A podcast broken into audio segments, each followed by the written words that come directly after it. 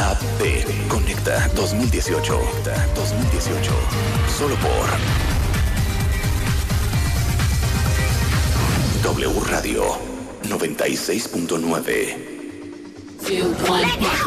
Level up, level up, level up, level up, level up, level up, level up, level up, level up, level up. All this on me so yummy, all this sauce so yummy. Know you want this yummy, yummy all in your tummy.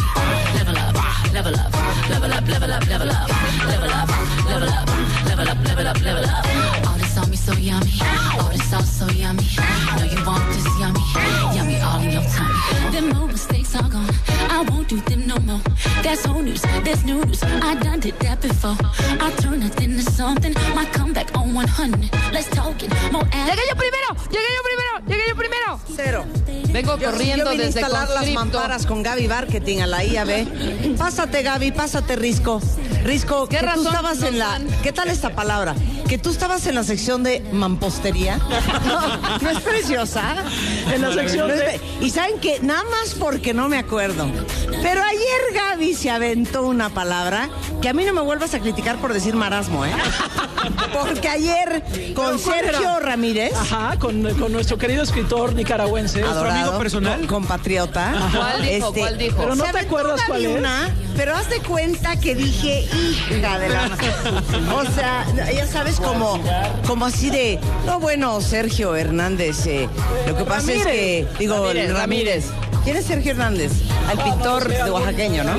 No, Sergio Ramírez. eh, ¿Y cuáles son en esta nueva novela los periplos del personaje? O sea, una, una Como cosa, una palabra así. Una cosa grave, ¿eh? Pero, pero, grave. Lo, pero lo contestó él muy bien, ¿o no? Él grave. contestó muy no, bien. de hecho voy a aceptarlo. Te dijo, muy buena pregunta, Gabriela.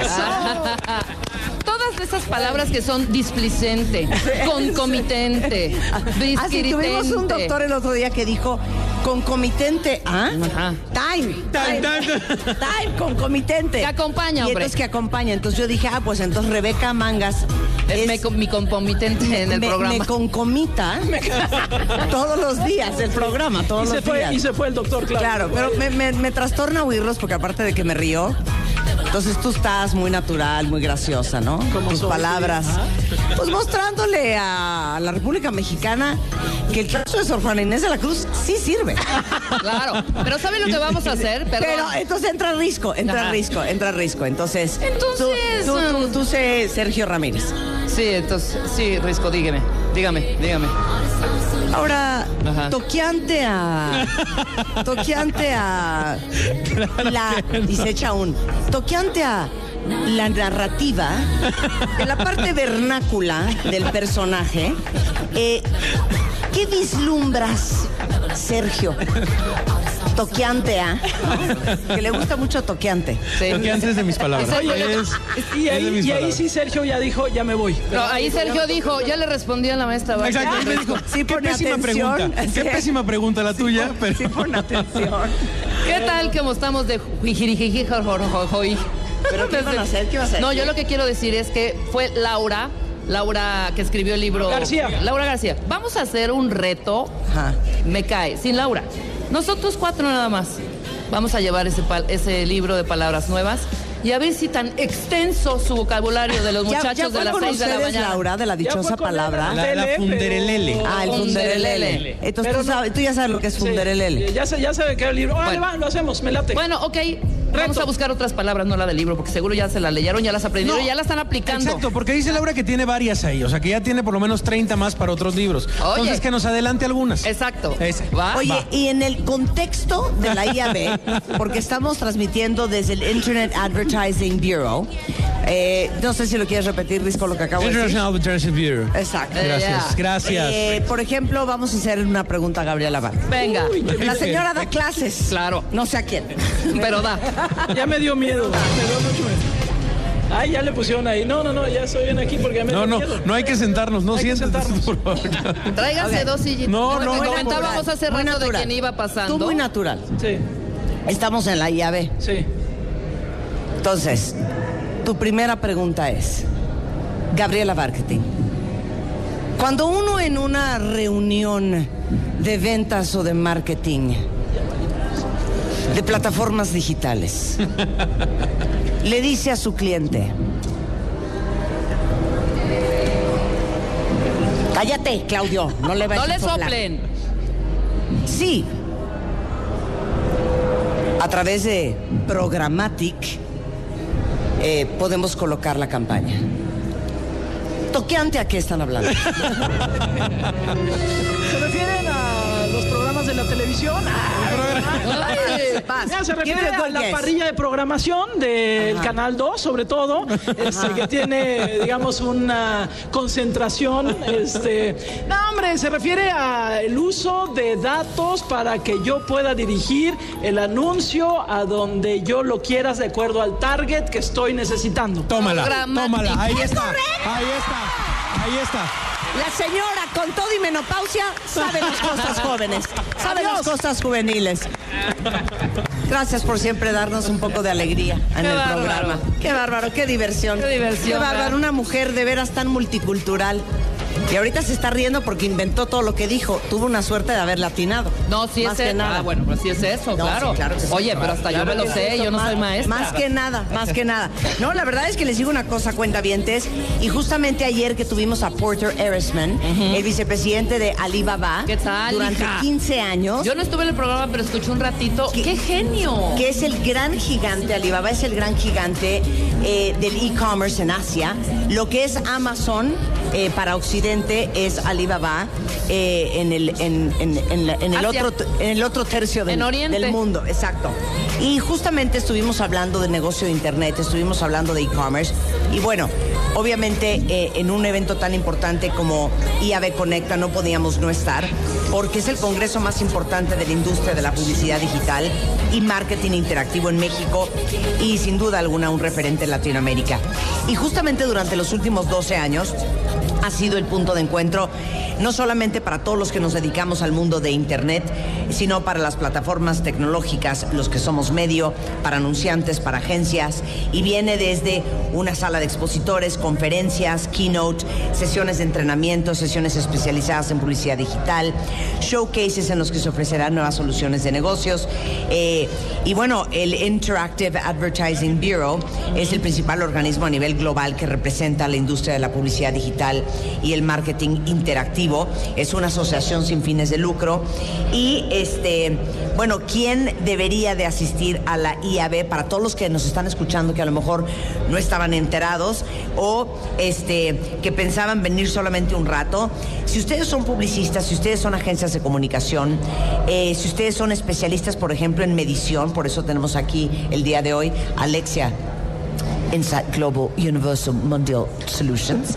Yeah, man. Eh, obviamente van a, va, a ser eh, de mucho valor estar acá. Los anunciantes se pueden enriquecer con estrategias para lograr sus objetivos. Todos aquellos dedicados al contenido van a encontrar nuevas formas de generar experiencias para los usuarios. Digital managers, ejecutivos de marketing, publishers, medios también eh, van a aprender muchísimo sobre el mundo digital actual. Entonces no se lo vayan a perder porque aquí están empresas como Twitter, Comscore, Google, Ads Mobile, Cantar Insights, New York Times, Lexia Insight Solutions, Cultura Colectiva, Central Media, Lumia México, The Media Marketing Knowledge Group. Estamos todos, estamos todos, estamos todos. Y es solamente el día de hoy, de 8 de la mañana arrancamos hasta las 10 de la noche y estamos en el centro City Banamex. Yeah. ¿Quedó claro? Bien, ¿Quedó clarísimo. claro? Bienvenidos, Claudio Flores. Tomás, me gusta. Thomas. Thomas. Tomás, Hi, Thomas. cerveza. Yes, a lot. ¿No te hacían ese chiste en More primaria? wine. ¿No te hacían ese bueno, chiste? Por eso soy borracho, Marta. Sí, claro. Claudio Flores es vicepresidente y socio de Lexia Insight Solutions, una compañía de estudios de mercado, tanto cualitativos como cuantitativos, con quien jugamos muy seguido, este, pero también trabajamos También, duro mucho. para hacer nuestras investigaciones de mercado, pero jugamos mucho con todas las encuestas que hacemos con los cuentavientes. Y hay que decir una cosa, Marta, en Media eh, Marketing Knowledge Group no dan paso sin guarache. Estoy de y acuerdo. todo, todo se evalúa. Bueno, cada yo- revista, cada contenido, cada Claro. nuevo lanzamiento. Cada nuevo negocio. Exacto. De hecho, de lo más importante que hemos hecho, y yo creo que el paso más importante que hemos dado en los últimos años, fue el lanzamiento cuentavientes de la revista MOA. Así. Y cuando estábamos debatiendo si era una buena idea hacerlo, a pesar de la, el- el- eh, la- la caída del mercado editorial, eh, le hablamos a Alexia y Claudio Rosario, junto con todo su equipo, hizo justamente un estudio para ver la viabilidad. Sí. De, de la revista. La factibilidad. Exacto. Así y es. con eso decidimos lanzar y bueno, pues en la historia de éxito de la revista MOA se cuenta sola. Así, Así es. es. Oigan, bueno, está con nosotros Rosario Zavales, socia directora de Lexia, y justamente hoy vamos a hablar de las redes sociales como detonador del e-commerce. Porque justamente algo que aprendimos ayer con este hombre, Porter, eh, ¿cómo se apellida? Erisman, Ajá. es justamente el porcentaje de eh, transacciones de comercio electrónico en el mundo.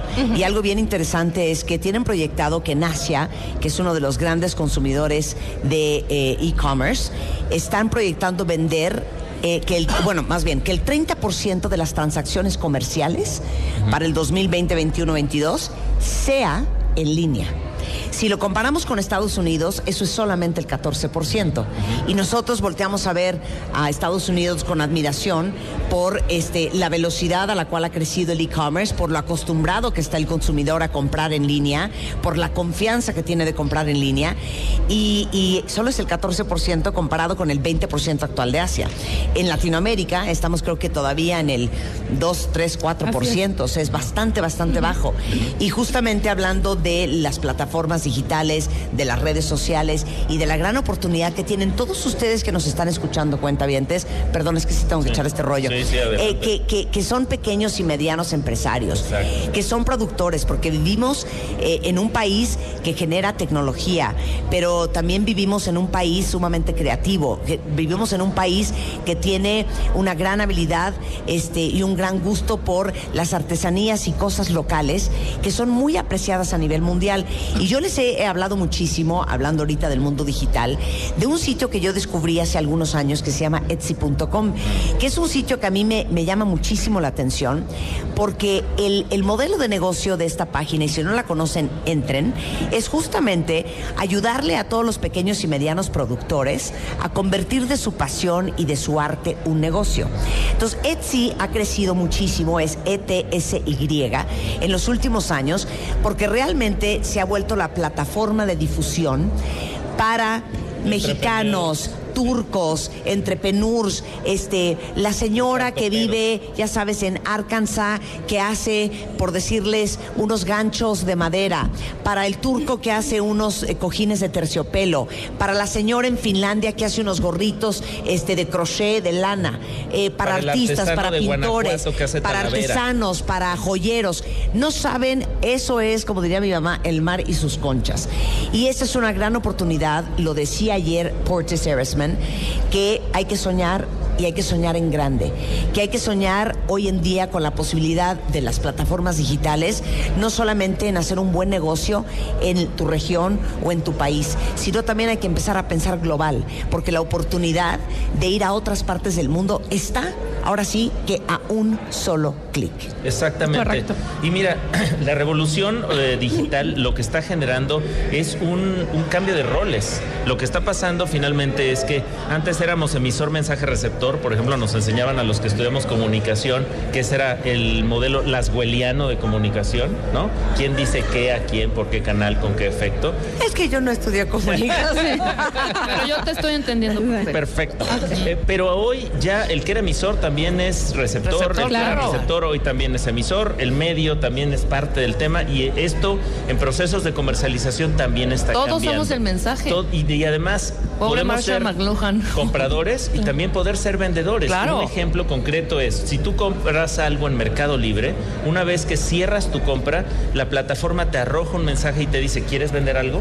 Entonces Claro. estamos teniendo roles multifuncionales con el proceso digital y con estas nuevas Muy bien. plataformas que permiten hacer este, este tipo de juegos. Y que además en esta tendencia multidireccional es bien interesante cómo los propios consumidores se van retroalimentando, van opinando. Generando mejores prácticas. Muchas, eh, muchas veces te vas más por la recomendación o los reviews que puso Exacto. una persona como tú Sí. a lo que las mismas marcas están, Están ofreciendo o anunciando. están comunicando. Sí, nos estamos haciendo expertos en decodificar, digamos, el esfuerzo de ventas con base de codificar. Estoy tratando de retarte, Marta, Sí, querida. Con todos los a ver si, términos. si- si- ¿Decodificar? este, ¿no? Una- para que no haya decodificaciones aberrantes, ¿no?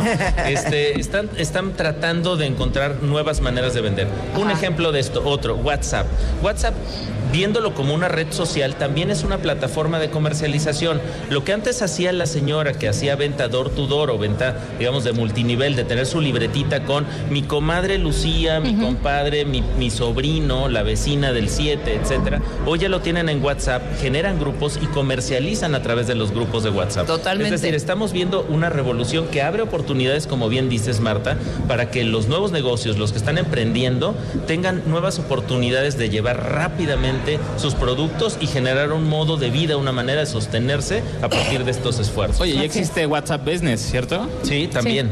Oye, muchos, muchos de nuestros, inclusive doctores, ya entienden que parte de la conexión entre su cliente, su paciente y, y ellos es el WhatsApp. Claro. Entonces ya no solamente es darte, o sea, yo me acuerdo cuando éramos chavos que le iba a estar dando el doctor a nuestra mamá, nada más que el teléfono del consultorio. Claro. Hoy puedes conectar a través de un email Sí.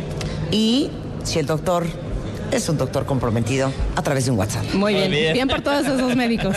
Claro, bien particular pediatras, ¿eh? médicos. Ahora, Gracias. Queríamos dar un poco de contexto porque es cierto que eh, podemos ver el, el lado medio lleno y el, el lado medio vacío del vaso sobre el comercio digital y su vinculación con las redes sociales. Hay que decir que hay tres grandes barreras, digamos, para el e-commerce en México. Uno es somos un país poco bancarizado. Ajá. Menos del 20% de las personas en este país están bancarizadas. ¿no? Eso es una- un primer asunto relevante. Segundo, hay una desconfianza a la compra en línea. Dices, oye, voy a poner los datos de mi tarjeta y qué tal si me hacen fraude y qué tal si no llega el producto y qué tal si el producto no me gustó o llega, llega mal. Y la tercera que tú me la planteabas, Chay, es la de las experiencias. Así es, seguimos siendo un país de experiencias sensoriales y a pesar de que vemos en línea, hay un alto porcentaje que todavía le gusta ir a la tienda, sentir los productos, tocarlos, probarlos. De hecho, esto es un fenómeno que, que le llama, que vemos en, en internet, que se llama eh, web rooming, y que el 74%... ¿Cómo, cómo, cómo? Porque a mí me pasa con la música. Claro, web, Web rooming. rooming. El 74% de los internautas mexicanos, de acuerdo a datos que nos proporciona IAB, dice que primero revisa en internet los artículos, los productos y hace la compra offline. Exacto. Sí. es Es lo que yo ahorita quiero preguntarles a todos no nos- ahorita en redes no sociales. online. Exactamente. Ah, no, yo compro online utilizas sin parar. como, como escaparate digital, Claro. pero lo haces en fuera de, de línea. ¿Cuál fue la primera tienda en línea que compraste, Marta?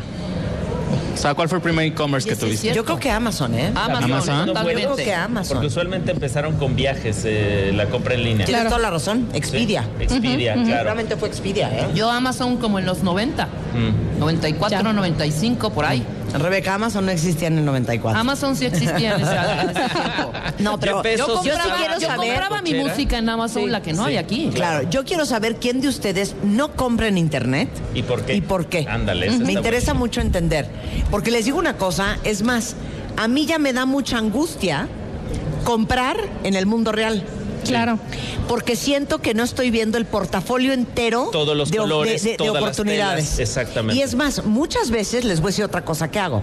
Estoy en una tienda, veo un vestido que me gustó y digo, "Mm, lo voy a buscar online. Lo busco online y muchas veces me ha pasado que está a lo mejor mil, mil quinientos, dos mil pesos más barato Sí. por tienda. Sí. De repente me doy cuenta que ese no es el único color que existe, es el único color que tiene esa tienda. Exacto. Claro. Pero allá afuera en el mundo Sí. viene negro. Por ejemplo, Sí. acabo comprando cosas que veo físicamente en línea. A, a eso se le llama Ajá. showrooming. Showrooming. Ah, Showrooming. Ro- showrooming. Mira, son dos fenómenos. Exacto. Showrooming es usar la tienda, por ejemplo, para probarte el saco y luego irla a comprar en línea en un Banana Republic Claro, o alguno claro, de claro. estos. Eso, eso también le llaman eh, ROPO. En, por sus siglas, es Research Online, Purchase Offline. Ah, Entonces ya ves que los acrónimos a los mercadólogos nos rayan. Nos encantan. Entonces el ROPO, entonces showrooming quiere decir, uso la tienda me pruebo la ropa y luego voy y la compro en línea. Ya vi que me queda bien, que el 34B, el, el- no, el, el- Claro. el 42R. Y después el web rooming es justo lo contrario. Eso es más común en México. Usamos la red, el- la web, por ejemplo, para ver las características de un celular. Definimos que ese modelo de celular es el que nos gusta. Ahí mismo podríamos darle el boleto de del botón de comprar, pero no lo hacemos. Ajá. Nos vamos a una tienda y pedimos ese celular. ¿Qué pasa entonces en el punto de venta? Y con esto te doy la, No, la está palabra bien. mi querida Chay. ¿Qué pasa? Que el vendedor entonces pierde papel. El vendedor del punto de venta a veces se enfrenta a consumidores que conocen mejor el producto que él, que lo han investigado más, que tiene sabes todas las características de la pantalla que vas a ir a comprar. Y entonces cuando llega el vendedor te parece que está poco capacitado porque tú ya dedicaste horas a navegar y a ver las 100%, características claro. del producto. Pero aparte les voy a decir una cosa para todos los que se dedican al tema de ventas. Que se tienen que poner bien vivos, ¿eh? Porque a la menor provocación acabamos comprando eso en línea. Me acaba de pasar hace poco. Llegué, me probé algo, me encantó. Le digo a la señorita, oiga, y, y sabe que me- lo siento un poquito grande. ¿No tendrá una talla más chica? No, fíjese que no, ese sí es el último. Y yo me quedé así, ya sabes, Claro. como que, mirada de- como que sí. hice mirada de, Sí. No de te creo. pistola. No te creo. Y dije, pues esta mujer no va a checar en su inventario, en una base de datos, Qué no va a ir al almacén. tiene, ¿no? O qué buena memoria tiene. Al menos que simule, que se meta en ya me dio flojera como, como insistir, agarré, lo busqué en línea y lo acabé comprando en línea. Esa mujer perdió la venta. Así Por es. supuesto. ¿Estás de acuerdo? Mira, dice aquí, eh, les leo lo que dicen los cuentavientes. Sí. Angie dice, yo tengo 33 años y nunca me he comprado nada en línea. Me da pavor que lo que yo no me guste en físico o no me quede como yo quiero. Pero por eso cada vez los sitios profesionales de e-commerce, la devolución es regalada. Sí. Claro. A veces es hasta gratis, Sí. es bastante fácil. Sí. Entonces yo les voy a hacer otra confesión. Muchas veces compro De la misma tallas. prenda en Ah, varias fuerza. tallas. Entonces me compro el pantalón, ¿tú como yo. también? Sí, Es que tú eres enfermo también. Entonces la compro en dos, cuatro, este, la compro en negro y la compro en blanco. Me llegan cuatro piezas. Me pruebo todas y regreso tres. Exacto. Siempre, Exacto. casi siempre. Y es muy fácil regresar. Angie, claro. Angie, tomamos tu mano. Hija, tú Ven con puedes. nosotros. Tú puedes. Mira, Mariana dice, yo no compro en línea, me da pavor la calidad y que me roben el dinero. Ese es el- Mana, eso ya es como del 84, barreras. hija. Claro. Sí, y- Todos los sitios tienen muchísima seguridad, ¿no? Así es, y además también hay que decir que los bancos están profesionalizando su oferta para que tu compra sea cada vez más eh, segura. Sí, claro, y estableciendo ciertos candados. Lo que sí es que es bien diferente cuando tienes una plataforma propiamente de e-commerce, a donde únicamente como redes sociales como Facebook, que te dan la op- opción de vender algunos productos, pero no necesariamente trae toda la maquinaria detrás.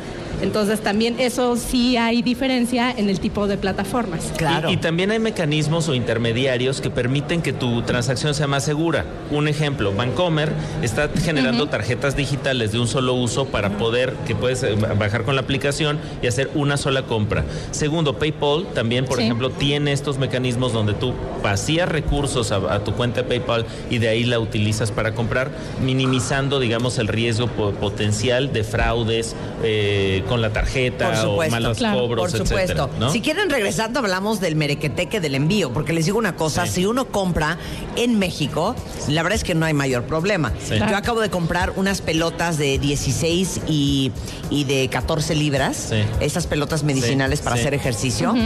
Eh, las compré en Amazon y me llegaron, las compré, hagan de cuenta, un lunes a las 7 de la noche y llegaron a mi casa el martes a las 4 de la tarde. Qué Es maravilla. impresionante. Pero cuando uno compra en sitios internacionales, Es ahorita vamos a hablar del tema. No se vayan, seguimos hablando de las redes sociales y cómo detona el e-commerce en México con Claudio Flores y Rosario Zavala de Lexia Insight Solutions, aquí desde el Interactive Advertising Bureau en W Radio.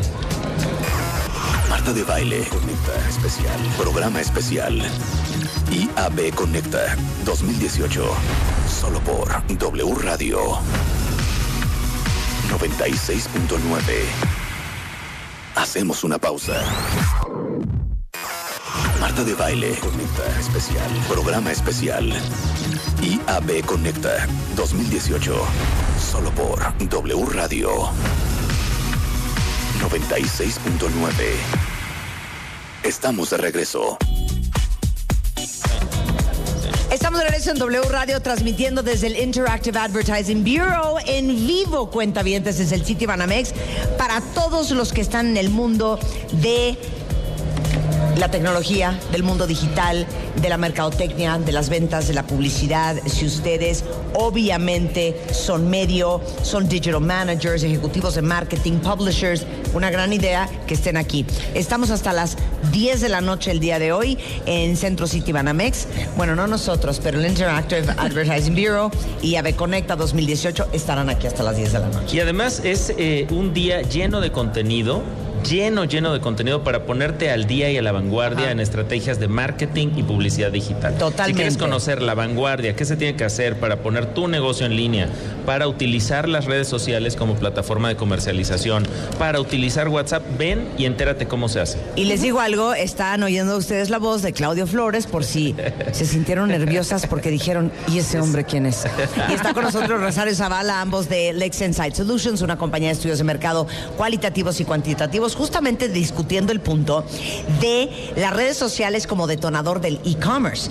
Y eh, les preguntamos antes del corte, ¿quién de ustedes no ha comprado en línea ¿Y por qué? A ver, léenos lo que dicen, eh, Alan. Mire, Eduardo dice, mi primera compra en Amazon llegó golpeado el producto, aparte me urgía y así lo tuve que usar. Y eso no pasa físicamente.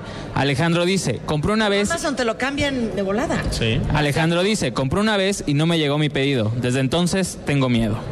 Diana dice, yo tengo 45 años, ¿En yo no compro en línea? Bueno, es que también y no me gusta porque no puedo tocar la tela, no sé qué prenda y no sé la calidad. Ah, pero uno lee ahí 100% viscosa, Sí. 80% lana, 20% algodón. Pues No, uno- pero bien lo Sí, claro. dijiste. ¿Cómo se llama esto Showrooming, de las ganas? showrooming, no, no, no, no, no, ¿no? Es la parte de que quieres La probar, experiencia tocar, de sensorial. tocar. Ah, sí, claro. Es Como tal cual la música. experiencia. O sea, yo bajo mis, mi música, pero perdón, tengo mis CDs y amo. De acuerdo. Claro. Ileana pregunta, ¿cuáles son las mejores páginas para comprar? A ver, A ver, Marta. entre Claudio y yo les vamos a contestar, porque Ay. este también es un enfermo. Sí. A ver, yo hice un video Ajá. para YouTube, está en mi canal de YouTube, Ahí les va la liga. en Marta de. Baile, ahí les va la liga en Twitter. De las páginas que yo amo para comprar. Y depende si son cosas de casa o depende si es ropa y otros productos. Pero ahí les va la lista. Shopop. Sí. Shopop me encanta porque manda a México y aparte está distribuido por Amazon y eso siempre me da paz. Claro. Eh, Shopop es una de ropa increíble de niños, de hombres, de mujeres. Hay marcas súper económicas y accesibles, hasta marcas como más de diseñador. Tiene súper descuento, siempre buenísima. Yux.com es una página italiana que te mandan desde Europa. Yo les sugeriría que nunca, o sea, pueden traer y comprar lo que sea online, menos zapatos. Exacto. Claro. Los aranceles de importación de los zapatos en Son México, brutales. les digo una cosa, no sacan el zapato de la aduana ni, en- ni con grúa. Ni, no hay con manera. un, ni con un permiso especial es presidencial. más, ¿saben qué? Deberíamos hacer un programa Claro. ¿Qué sí, trayendo no? a, a no sé quién será. De aduanas. Será como FedEx, alguien de aduanas, alguien de DHL, quién Sí. sabrá. Que digan cuáles son los aranceles de importación. Por categoría. Por categoría. Para Claro. que uno sepa, porque a mí me pasó. Compré unas botas en Europa. Sí, y te Ay, les tres encargo. veces. Se los juro que me da hasta vergüenza decir lo que No, querían que yo pagara de impuestos. Claro. Por las botas. Costaba mucho más que las botas. Sí. Las regresé a Europa. Por supuesto. Entonces, eh, bueno, eh, Yux es una muy buena. luisaviarroma.com es italiana y tiene cosas increíbles. En Estados Unidos hay dos sitios que me encantan. Uno se llama netaporter.com, Sí. otro se llama modaoperandi.com, que tienen diseñadores nuevos, diferentes, que no van a ver en ninguna otra tienda. Ese es. Moda Operandi. Aritzia, que es una marca canadiense.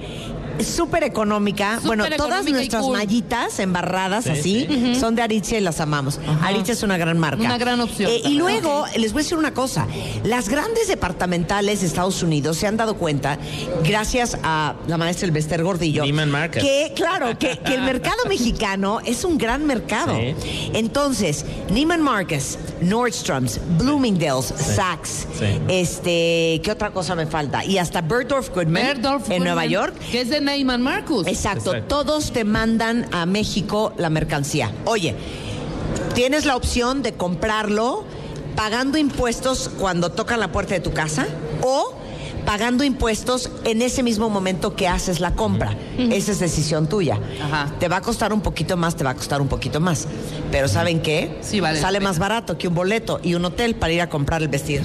Por Sí. supuesto. Te lo juro Exacto, que sí. A ver, sí. échame los tuyos de Mira, ropa, yo soy, ¿eh? Yo soy de ropa. mucho, mucho más banal, A quizá. ver, no, no puedes ir a gadgets todavía, no vamos en esa no división. vamos, bueno, no, pero ropa. Ropa, ropa, utilizo mucho la aplicación de Mango. La aplicación es muy buena, Ay, mandan a. Mágico gratis. En la devolución, si algo no te queda, yo también hago lo mismo de Marta, de que digo, bueno, seré 40 o 42, quizá Claro. 44, ¿no? Depende cuántos tamales me eché en la semana. Entonces, eh, sí pido tres o cuatro, o tres o cuatro del mismo color, y luego regresas lo que no te queda, y es muy práctica, ¿no? Y además, la aplicación es muy interesante porque nos estamos volviendo muy críticos sobre las aplicaciones. Claro. Y la aplicación de Mango tiene un. parecen stories de Instagram. Entonces es muy amigable, con mu- mucha visualización que te permite un poco entender la tela, ¿no? Cómo Claro. queda, si es Slim Fit, pues por ejemplo yo no entro, ¿no? Eugenia ya no va a Sara nunca. Todo lo compra en Sara Online, por ejemplo. Claro. De acuerdo. Ok, a ver, Después. Sara Online es otra Sí. gran opción. eh, También eh, em, eh, Banana Republic tiene muy buena tienda en línea en, est- en Estados Unidos y hacen el envío. Yo la verdad es que aprovecho que mi socio está en Washington, Guido Lara, y la verdad el pobre es un tameme de lujo porque lo mando diario con una maleta, cada viaje viene con una maleta de cosas mías. E- Es, una muy buena tienda y una vez que ya encuentras tu talla, que esa es otra ventaja de comprar en una tienda de una marca, Ajá. es que ya dices, yo en esta, en En esta, camisa soy claro. de esta talla, ¿no? Entonces eso ayuda. Después Liverpool, a mí me gusta mucho también comprar en Liverpool eh, porque tiene la página web eh, quizá no es tan amigable como podría ser una Amazon o, un- o una, eh, digamos, este, tienda tipo Mango, pero te, te ofrece una gran diversidad de productos, entre ellos Marta de Baile Home. Sí, Marta de Baile Home Así se está vende ahí. en liverpool.com.mx, claro. Claro. Online, claro. Sí. Y yo lo que les quería decir también es que cuando me meto a Amazon, que es el principal lugar donde, donde compro, o sea, Amazon Prime en Estados Unidos, una de las cosas que me gusta más es que eh, a veces uno se mete a hacer window shopping, o sea, lo que quieres es ver contenido. Yo me siento medio depre o quiero ponerme alegre, me pongo 100%. a recorrer, a ver qué hay. Yo, yo ¿no? estoy en la tele, bueno, Juan está viendo una serie y yo estoy en el celular y me dice, estás comprando. Sí. Le digo, cero, estoy Nada nada más estoy viendo. Estoy viendo. Te lo juro que nada más estoy viendo. Y yo me ¿eh? dedico a ver, pero Amazon tiene dos secciones que a mí me gustan mucho. Es el Today Deals, ¿no? Donde tiene las ofertas y luego encuentras cosas realmente muy, muy padres y a muy buen precio. Y el segundo, Interesting Findings, que hacen curaduría con ciertos cortes. Y dices, oye, yo sé que tú eres Warsi, has comprado un chorro de cosas Claro, de Star Wars. claro. Entonces aquí encontré para ti este tipo de cosas que te puede servir. Oigan, eh, eh, después de otro gran sitio, Mercado Libre. Ah, Mercado Mercado A Libre. ver, Estaba yo buscando Claro que sí. una cosa que es como minoxidil, que es este producto para, para, para que no que- se te caiga el exacto. pelo y te crezca precioso. Ajá. Y mi hermana Eugenia me dijo, a mí un dermatólogo hace algunos meses me mandó un producto que solo venden en Guadalajara. O sea, que está hecho en Guadalajara. Y dije, a Chihuahua. Entré a Mercado Libre Ajá. y lo encontré. Y me llegó mi producto para el pelo Sí. a través de Mercado Libre Sí. desde, desde, perdón, desde Monterrey. Desde Monterrey. Guadalajara, era Monterrey. Mira, Sí. Sí. Montserrat González, no sabes la alegría que me ha dado tu, tu tweet. Dice, después de haber visto el video que subiste de los brasieres en YouTube, Ajá. compré el mío de México en Nordstrom, Estados Unidos, y me llegó mi brasier Chantel Así sin problema. talla Oye. Monse, nada más dime si lo amaste tanto como lo amo yo. Claro. ¿Y Muy te sirvió? Pregúntale. Muy bien. Y mira, encuentras de repente cosas, ¿no? Ahorita te, te estaba platicando de este, de repente productos nuevos que tienen nuevas, digamos, este, features, características, este, y que, y que los pruebas y te gustan, ¿no? Que no son, a veces uno compra cosas de 5 o 10 dólares, pues por probar a ver qué tal, ¿no? Claro. Que está padre, no está Y- padre. imagínense la vagancia, la vagancia de Claudio. ¿Qué son? A ver, ¿qué, ¿Qué son? Son? Ok, ¿Qué me dijo, compré papá, papá, papá, te voy a regalar uno. Ajá. Sí. Me lo ¿Qué acabas es? de traer. Sí, Se llama la marca Patchology, Ok. de Patch. sí. Y es. Flash Patch Rejuvenating Eye Gels y son parches para rejuvenecer Quiero el ver. área de los ojos. Quiero ver. En cualquier momento, levante usted, dese una levantadita. Sí. Direcciones, aplique, este, tómese cinco segundos y vámonos. Y es un par de eh, tiras de, De gel parche, sí. que te pones abajo de los ojos. Yo lo necesito Muy urgente. bien. ¿Me dices en qué momento compraste esto? Estás Pues mira, a eso de las once y media de la, de la noche, mientras este hacía multiscreen, ¿no? Me estás viendo Claro. un contenido y en los Compraste la comerciales, caja. y me compré la cajita. Oigan, y aparte les digo una cosa. Etsy.com divino. Eh, House.com encuentras cosas para casa increíbles. Está uno que se llama Joss and Main. Ah, Hay otro que es Restoration Hardware que me encanta. Eh, Wayfair.com, allmodern.com. O sea, hay muchos sitios, Pottery Barn eh, en Estados Unidos, Sí. Cohan. increíbles. Williams Sonoma. O sea, hice una lista de cosas de casa en YouTube. eh, hay un video de compras en línea También. y uno de pura ropa para que le echen un ojo. A mí me sirvió muy cañón ahorita porque estoy empezando a mueblar mi casa y la verdad a mí no me gusta comprar muebles o ir a las mueblerías. Amo comprar en línea todo eso. Y ya compré en Best Buy, ya compré en Amazon el refri, o sea, todo súper bien. Muy Nada bien, más claro. ojo con las salas, los comedores y todo eso. Por Porque muchas veces, deja las medidas, muchas veces, como decías tú, en la aduana los Sí. taxes son mucho más altos Sí. que, que la- el propio mueble. Claro. Nada más que, se, que investiguen. Hay que traer, ¿sabes qué? También a un agente aduanal. Claro. Sí, Porque también. yo conozco muchas historias de nombre. Yo compré toda, toda mi sala en Estados Unidos en Restoration Sí. Hardware. Sí. Es que sí. Tuve un agente aduanal, Y me, cobró el trajo. 20% del valor de lo que importé Sí. y no hubo ningún problema y mi Sí. sala Y espectacular. hay historias de terror que son Claro. justo al revés, ¿no? Oye, compré esto y se quedó atorado en la aduana tres años y medio, ¿no? Pero oye, espérame, espérame. Pero, o sea, sí puedes dar, si la gente aduanal puede negociar eso. Bueno, es que más supongo que que, venga es la categoría, ¿no? O sea, Sí, como Depende dicen los de lo que zapatos. traigas. Exacto. Claro, depende de lo que traigas es el, el- Según el yo, es un porcentaje sobre el valor de lo que importan. Ah.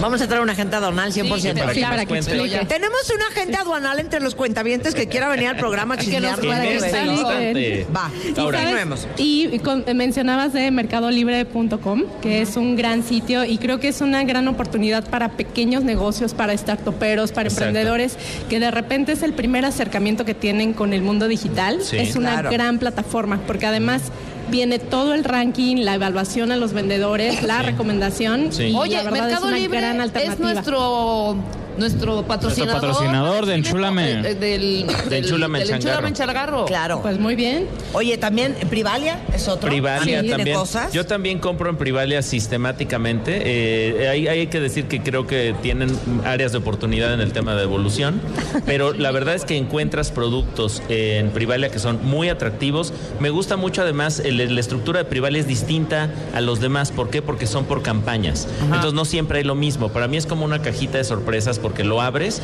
y empiezas a ver, ay, hoy está Camper, por ejemplo, ¿no? Y compras cosas de, de Camper y además a muy buenos precios. ¿no? Claro, pero sabes también que considero que es bien interesante, que depende mucho de las categorías que vas a comprar en línea.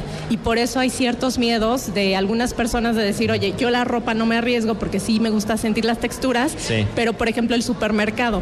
Habemos Sí. personas que el super, o sea, a mí me encanta ir físicamente a los supermercados, Sí. lo reconozco como buena market- mercadóloga, porque me encanta ver las exhibiciones, punto de venta, estrategias de retail, A mí sí me gusta hacer el Sí. súper en línea, pero, fíjate. me, ha- tenido me parece lo más práctico en línea. Y sobre todo sí. con Sí, productos práctico, secos. Pero ahí ya tantito, ya vayan al mercado y al súper. Sí, Oye, pero es súper práctico. No, te es lo más yo práctico. sí tuve un par de experiencias que dije, ahí sí tienes, perdón, a mí Perdón. que sí me gusta, ver la fruta. ver- Perdón. Sí. No hay nada como comprar online.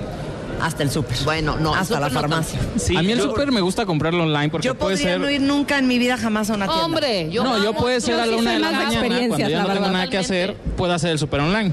Claro. Y ahí viene la siguiente revolución, que es eh, la realidad virtual. Es decir, en el momento en que podamos hacer compra y recorrer un eh, centro comercial virtualmente, un supermercado virtualmente y elegir los productos, esto ya está sucediendo. Yo estuve hace, un- hace tres semanas en Japón con unos aliados de Sugata Research, aliados de Lexia allá, y Andrew Darton, que es el director general, me decía que ya están haciendo toda la evaluación de punto de venta con realidad virtual, es decir, ya no en focus group, Ya sino ya haces y, y evalúas todo, ¿no? Sí, Por haces, supuesto. evalúas todo. Claro. Oigan, y, y déjenme decirles una cosa. Para los que tienen miedo, también les prometo que vamos a hacer un, un programa con un par de compañías que se dedican a verificar eh, los niveles de seguridad de las páginas de internet. Para- porque hay ciertos logos que uno cuando ve ese logo sabe que estás Que- en un sitio que- seguro, ¿no? exacto. claro. Sí, y sí. luego también lo que pasa es que hay sitios donde te da miedo, por eso es importante tener eh, confianza, ¿no? La confianza del sitio web en términos de que tu usuario sepa, tu usuaria, que no vas a tener ningún problema con la tarjeta de crédito es clave para que te animes a comprar. Y ¿no? también ahí entra el que se conoce como el social rating, es decir, todos los likes o todas las calificaciones que otros usuarios hacen para compartir la experiencia, me fue bien, me fue mal, llegó lo que yo había pedido, es diferente, eso también es fundamental. Ajá. Y creo que aquí lo importante también es compartir un poco las mejores experiencias, ¿no? Que tienen, digamos, eh, cómo hacer que si vas a, a poner tu negocio en línea, si Claro. estás poniendo tus servicios, porque esto también puede ser para un doctor, para una Exacto. psicóloga, ¿no? Para 100%. cualquier pues, servicio. O sea, Sí. no es solamente productos. Claro. ¿Cómo Son le hago para ser relevante para mi target? ¿Cómo le hago para atraer más clientes? 100%. Y les digo una cosa, aquí dice un cuentamiente, este, también sobre el app de Walmart. Ándale. Dice Sí. Manel, a ver, la app de Walmart es una joya. Yo nunca voy a ir al súper, jamás, nunca. La amo. Es Sin buenísima. control. Sí. Sin control. Pero sí, regresando del corte, perdón que te Sí, interrumpí. sí, sí, no te preocupes. 10 estrategias para tener más clientes a través de redes sociales. Vamos a vender. Qué cosa más cool. Y justamente porque ahorita estábamos hablando de Liverpool, para todas las super mega Uber Beauty fans que aman conocer las últimas tendencias en belleza, les platico que hoy, hoy, hoy, hoy, hoy, llega a Liverpool el festival Celebremos la Belleza. Y no tienen ustedes una idea de la cantidad de cosas que tienen. Tienen promociones tanto en perfumería como en cosméticos y belleza y piel. Tienen productos especializados de las mejores marcas. Las tendencias y avances en belleza es una joya. Y, por ejemplo, si están buscando sombras de ojos, polvos, lipsticks, todo lo encuentran en este festival. Y lo mejor es que hay muchísimas promociones. Por ejemplo, si ustedes compran 3.500 pesos o más en perfumería y cosméticos, les van a regalar de entrada un set de brochas o una cajonera. Y si compran 5.000 pesos o más, se llevan los dos regalos. Es el festival Celebremos la Belleza a partir de hoy hasta el 9 de septiembre en liverpool.com.mx y su tienda Liverpool más cercana.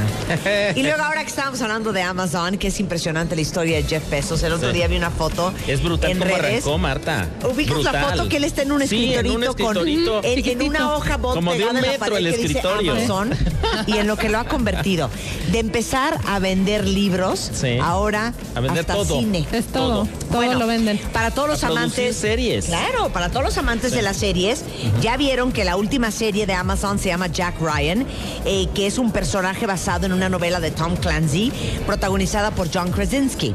Bueno, pues Jack Ryan, que es una serie original de Amazon Prime Video, ya está en Prime Video. Si ustedes aman los thrillers y la acción, no se la vayan a perder. Pero aparte, aparte de Jack Ryan, Amazon tiene muchísimas otras series y películas. Bueno, The Solamente, claro, No, The Thick es buenísima. solamente para los miembros de Amazon Prime. Y si ustedes dicen, es que no sé, porque luego me arrepiento, no se preocupen.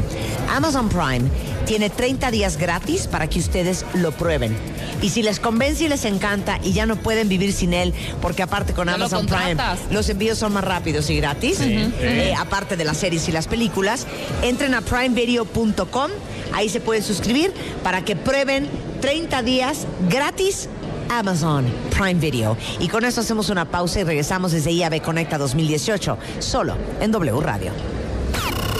Este mes, en Revista MOA, Diego Luna en portada con el poder del no. Una simple palabra que puede cambiar tus relaciones y tu vida. Diego nos cuenta que le quita el sueño y su no más difícil.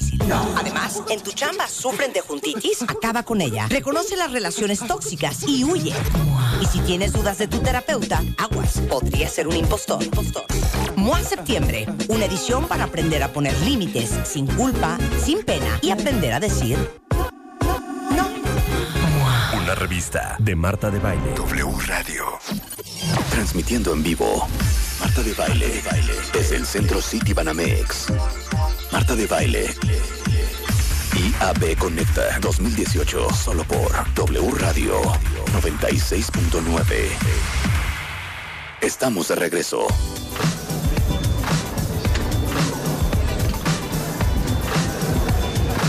Estamos de regreso en W Radio transmitiendo en vivo desde el Interactive Advertising Bureau, que es la IAB Conecta 2018.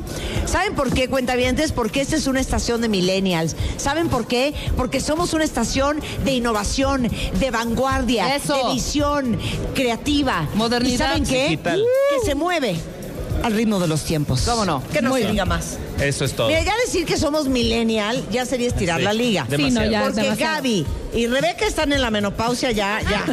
y yo estoy a dos horas. Pero bueno, estamos Yo estoy platicando. a nada de la andropausia, Exacto. querida. Entonces, si yo ya te veo, fíjate, con niveles bajos de testosterona. ¿Así, de plano? Cero. Oye, Es que este, no me conoces bien. Cállate. Claudio, por favor. Puerca, puerca. Oigan, Bueno. estamos hablando justamente con Claudio eh, Flores y con Rosario Zavala de Lexia Insight Solutions, que es una compañía que se dedica a estudios de mercado cualitativos y cuantitativos. Uno de los exponentes eh, el día de hoy en el IAB 2018, porque está compañías como Twitter, Comscore, Google, Ads Mobile, The New York Times, Cultura Colectiva, MMKG, Central Media, este, Cantar Insights, en fin, eh, todos los grandes jugadores en el medio digital hoy en México. Y hablando justamente de las redes sociales como detonador del e-commerce, ya hicimos una encuesta aquí entre todos ustedes cuentavientes, ¿quién nunca ha comprado en línea y por qué?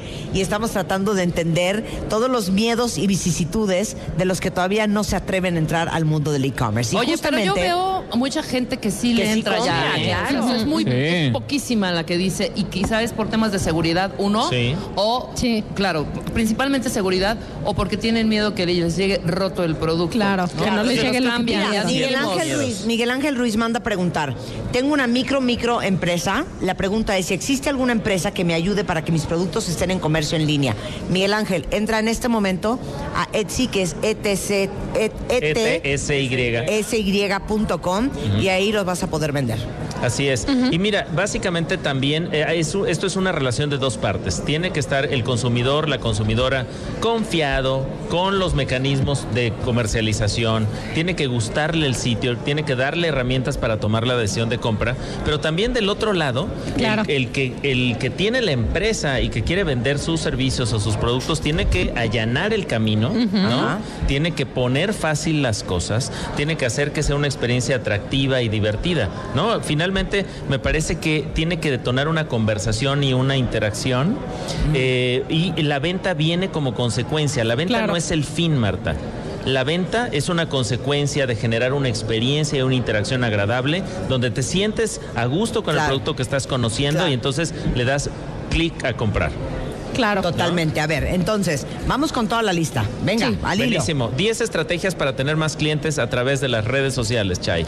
Identifica dónde están tus consumidores, en qué red social predominan. Si son millennials, están utilizando Facebook, seguramente no. Están en Instagram o están en, en otro tipo de redes sociales que son mucho más visuales. Si es generación X, seguramente sí está en Facebook o en Twitter.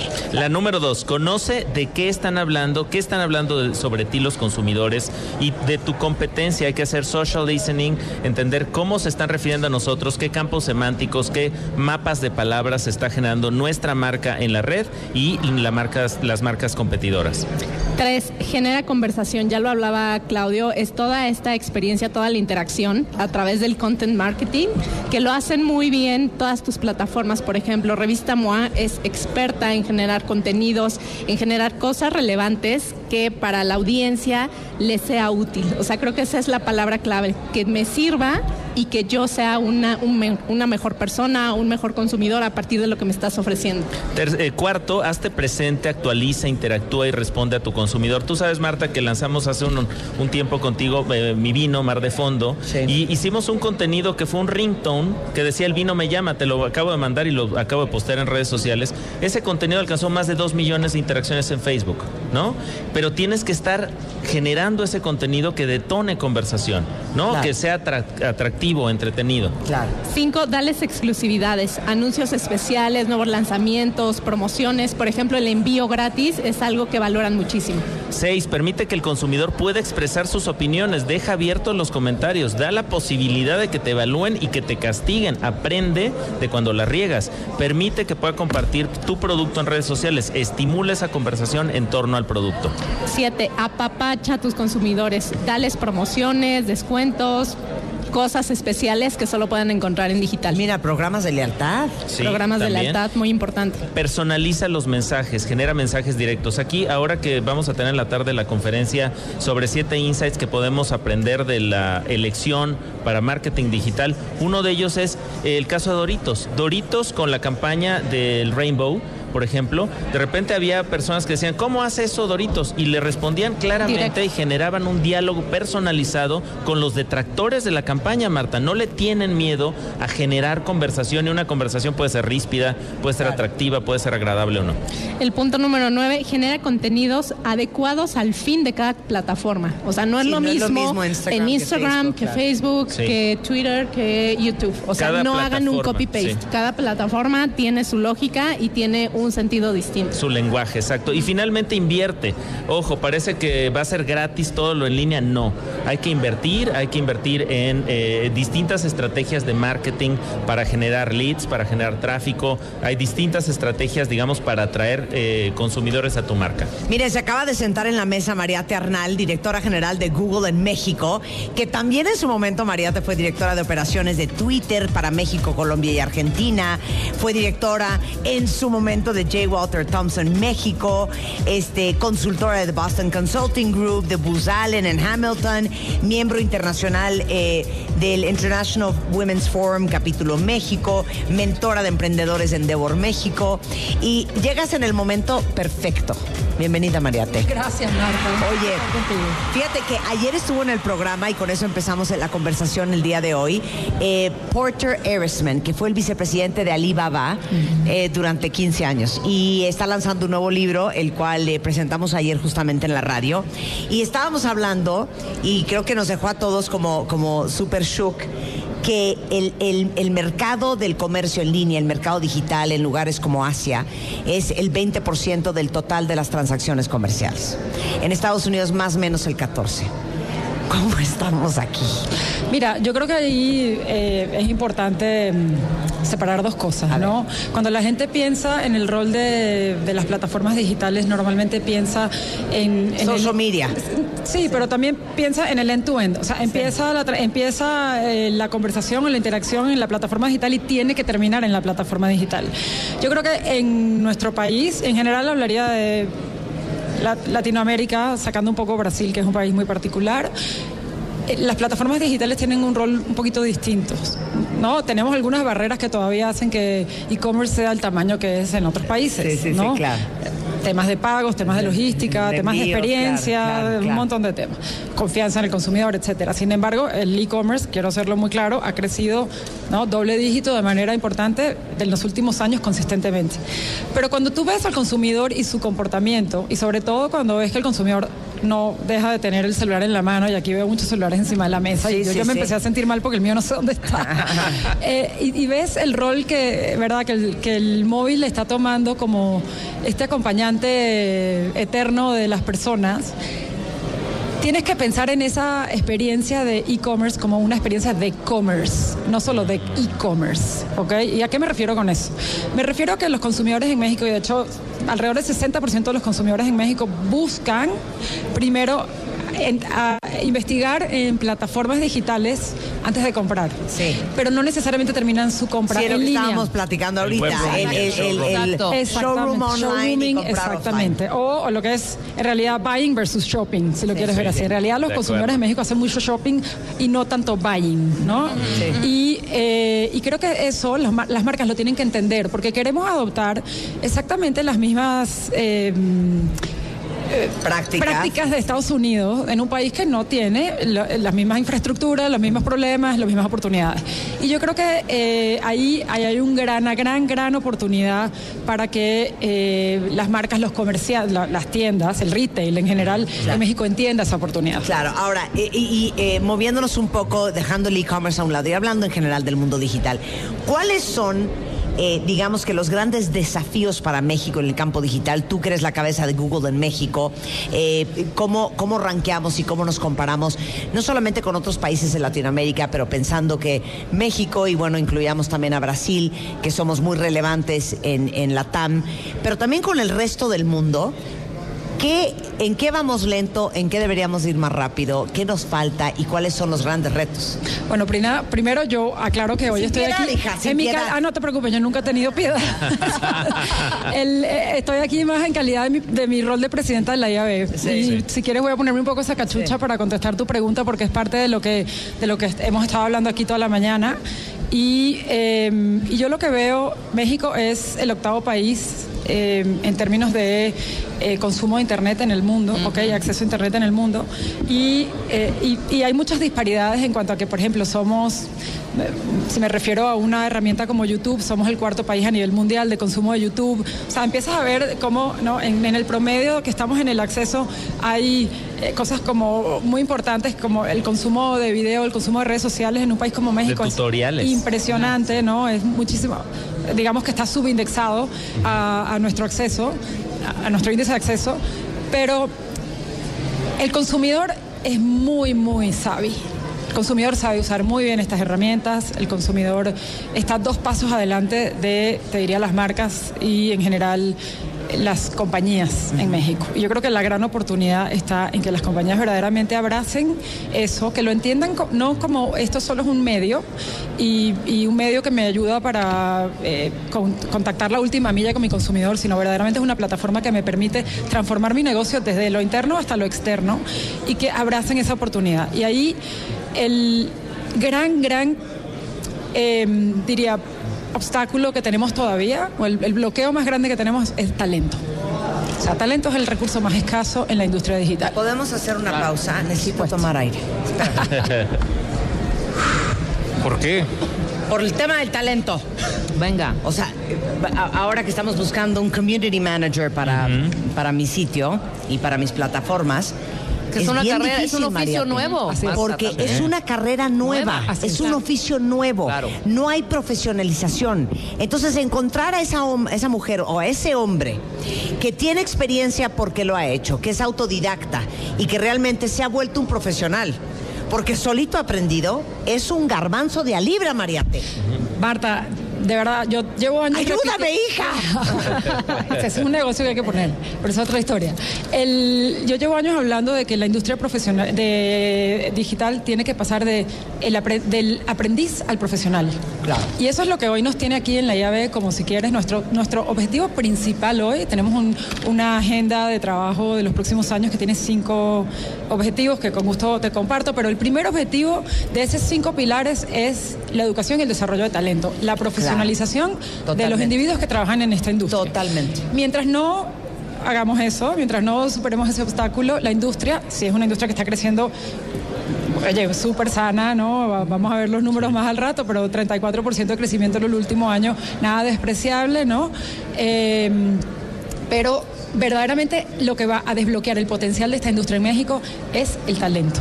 Entonces, en la IAB estamos haciendo un esfuerzo muy, muy importante en empujar iniciativas que tengan que ver con la educación, con la estandarización del conocimiento Claro. y la estandarización de la profesión en sí. Bueno, eh, hemos promovido muchísimo en el programa justamente la maestría en Internet Business eh, para ver quién de ustedes se quieren profesionalizar. Miren, yo a título de todos mis compañeros les pediría, dejen de estar estudiando contabilidad. Necesitamos otras carreras. No, las carreras del futuro, porque aparte, todos los que somos medios, los publishers, los marqueteros, los vendedores, es, es muy chistoso porque el Viacrucis no solamente es duro, porque tenemos que aprender y responder a la velocidad, a la enorme velocidad con la cual cambia la industria y el mercado, que es impresionante. O sea, estás aprendiendo de algoritmos y de programmatic cuando ya tienes que estar viendo lo siguiente, ¿no? Estás terminando de definir tu plataforma de, de- de YouTube. Ah, no, ahora tienes que estar a todo lo que da con Instagram. Entonces, es, es una industria muy demandante. Pero no solamente eso. El gran problema es que estamos aprendiendo sobre la marcha. y, y- y estamos aprendiendo sobre la prueba y el error, que a veces sale carísimo. Bueno, pero es que ahí, mira, la reflexión, y yo lo acabo de decir allá adentro en, en la apertura del evento, eh, la reflexión es, tenemos una nueva realidad como profesionales, y esto es fuera de la industria digital aplica igual, ¿eh? Tú, tú y yo cuando estudiamos, porque tú y yo más o menos somos de la misma generación, cuando estudiamos pensamos que íbamos a tener una carrera y eso nos iba a durar toda la vida y con eso Claro. ahí la íbamos a llevar hasta el retiro. Con eso sale y vamos Ándale, adelante, hija. Exacto. Eso ya no es verdad. Eso no es verdad. No es verdad para nosotras. Claro. Y no es verdad para las nuevas generaciones, mucho peor. Van a tener dos, tres carreras a lo largo de su vida. Entonces, qué importante es que la gente tenga la disciplina de aprender a aprender. Y la disciplina de aprender a desaprender aquellas cosas que están en el medio del aprendizaje ¿Sabes futuro. qué? Un Desde aplauso luego, para María. totalmente. Les voy a decir por qué. Eh, yo creo que todos los que nos, de- nos dedicamos a la venta, al marketing y a la generación de contenidos lo vivimos.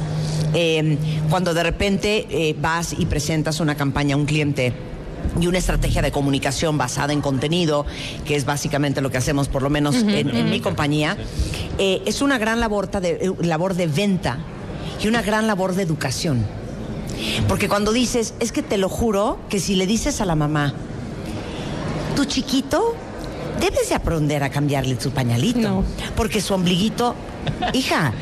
Estás 40 hablándole a otro mercado, estás en una plataforma, estás hablándole a otra generación. No puedes escribir así, esto tiene que ser mucho más natural, mucho más realista, mucho más agresivo.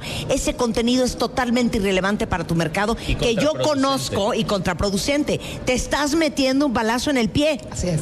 No, mira, nosotros aquí somos muy tradicionales y preferimos. Y luego te quieren meter un balazo cuando no obtienes los resultados que ellos querían obtener. Entonces, es, es también un- una colaboración de mucha confianza Así es. entre quien compra, quien produce y quien recibe, para que haya consistencia con el momento actual. Entonces, si tú no estás dispuesto a desaprender en este ejemplo, la forma en que se hacían contenidos antes ya no es la forma en que se hacen contenidos hoy. Y a confiar en tu medio y en tu socio y en tu advisor, es muy difícil que seas competitivo en este mundo ahorita. Y efectivamente tú tocas un punto que creo que es importante de que a veces cometemos errores y a veces son costosos. Bueno, Claro. es que tenemos que estar abiertos a la posibilidad de, eh, de que en algún momento nos vamos a equivocar. Claro. Esto es un tema de, de- de- testea y aprende, testea y aprende, pero testea y aprende. O sea, ¿en qué momento aprendemos qué fue lo que salió bien, qué fue lo que salió mal, ¿no? Y cómo es un ciclo sin fin y esta es la, la nueva realidad. Y me atrevo a decir, esto no es un tema único de la industria digital. Esto es un Claro. tema que está en todas las industrias. Ya no hay. Ahora, ahora en este momento está hablando Randall Rothenberg, que es el, el presidente, el director de la IAB de Estados Unidos, y, y su, su. Lo vamos a tener plática- acá en un momento más. Bueno, su plática, que además yo ya tuve el placer de ver en, en un evento de la IAB en Estados Unidos de, de principios de año, habla sobre cómo las compañías están yendo directo. Las compañías de consumo masivo que tradicionalmente han ido por canales de retail, eh, el canal retail tradicional y se han- siempre han estado lejanos al consumidor, hoy están yendo directo al consumidor a través de plataformas digitales. Y eso Claro. cómo cambia radicalmente el modelo de negocios de una compañía de consumo, ¿no? Y cómo se están enfrentando a nuevas competencias que, que para ellos, que, que no entienden de dónde salen, ¿no? Estos nuevos competidores que a veces parecen competidores de nicho, pero si- que si, pues, si los sumas a todos empiezas a ver que el valor de, eh, de estas compañías empieza a diluirse en otros lados, ¿no? Claro. Entonces, eh, esto otra vez va más allá de si nosotros somos medios digitales o no y la publicidad digital, etcétera. Es verdaderamente la tecnología ha cambiado los hábitos de consumo del consumidor. Claro. El consumidor es otro. Claro. Y si tú no te pones las pilas, dejas de ser relevante. No importa en qué industria estés. Un ejemplo, Toys R Us, Claro, ¿no? claro. Que de repente pues ve a. Amazon y dice, bueno, pues sí se venden unos cuantos juguetes en Amazon, no te preocupes. Bueno, Toys años después cerrando Toys R la tienda Toys. Toys Para mí el, mejor cerró. ejemplo de la velocidad a la cual uno tiene que tener la capacidad de transformarse. Y lo digo con, se los juro que me da hasta, me da, me da ternura, me da lástima, me da una pena horrenda, siento horrible, porque nos pudo haber pasado a cualquiera. Blockbuster. Blockbuster. Lo que era Blockbuster Sí. en su momento. Sí. O sea, era la fuente de, De nuestras alegrías los Sí. domingos. Sí. No tuvieron la velocidad para adaptarse a los cambios.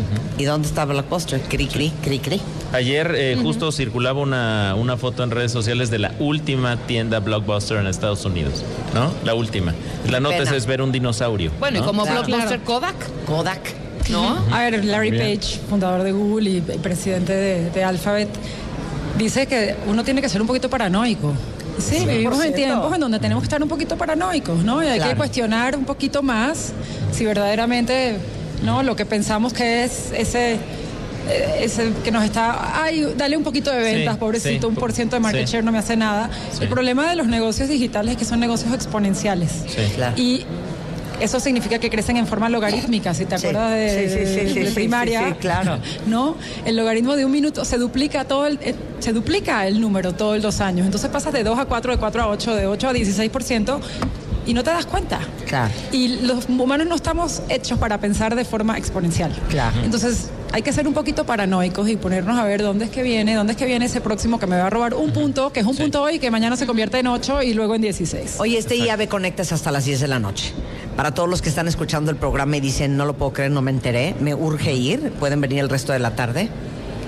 Yo Sí. pienso que pueden venir. No, no, sí, claro que pueden venir y además una- en la noche incluso va a haber hasta fiesta. Tengo entendido que va por ahí anda Xochitl Luján de Que va a Sono Productions, DJear, que, claro. va, que va a tocar. Este, es decir, creo que va, di- este es un gran evento para asistir, para venir y siempre hay espacio para aprender nuevas cosas, ¿no? Y justo por eso creamos este como University Forum hoy en la tarde para atraer a las nuevas generaciones y que se suban a este barco más Por rápido supuesto. que inmediatamente. Vénganse acá a la City Banamex. Estamos aquí eh, en la Ciudad de México y por supuesto más que invitados al IAB Conecta 2018. Mariate es Mariate Arnal en Twitter por si quieren conectar con ella. Muchísimas gracias por estar acá. A ti, Marta. Un placer Mucho verte éxito siempre, siempre, darling. ¿eh? Yo estaba pensando ahorita que estabas hablando, ¿dónde yo vi a esta mujer por primera vez? ¿No estabas en Terra que nos vimos? No, en MSN. En MSN. Microsoft. ¿Pero qué ahora sí? hija? Tú, ¿2000? emprendedora en Devor, hace Sí, mil claro, años. ver, 2000. 2000, 2000. Hace 18 Mejor años. no contemos los años, estamos al aire. Gracias, Mariate. Oigan, regresando del corte, vamos a tener a Randall Rothenberg, CEO del Interactive Advertising Bureau. Más adelante, Adolfo Cano, director y fundador de Cultura Colectiva. Va a estar con nosotros Jane Osler, Global Head of Media, Division de Insights de Cantar Media. Eh, es social, eh, o más bien, es social media, tan poderoso como lo percibimos, regresando del corte en W Radio. Transmitiendo en vivo. Marta de Baile. Desde el Centro City Banamex. Marta de Baile. IAB Conecta 2018. Solo por W Radio 96.9. Hacemos una pausa. IAB Conecta 2018. Solo por W Radio 96.9. Hemos de regreso.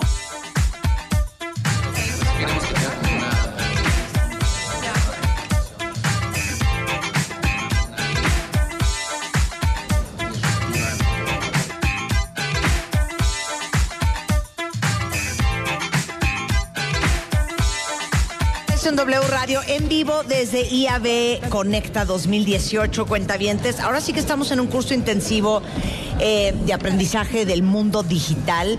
Ya hablamos con Mariate Arnal, eh, presidenta de la IAB y directora general de Google en México. Hemos estado conversando también con Claudio Flores y Rosario Zavala de Lexia Insight Solutions. En un momento más va a estar con nosotros Randall Rottenberg.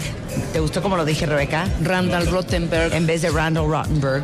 Que tienes que saber que además toca el piano increíble este ¿Ah, señor, sí? ¿eh? Es un ¿Y pianista qué nato. tocará? Las de Richard Clayderman, la de...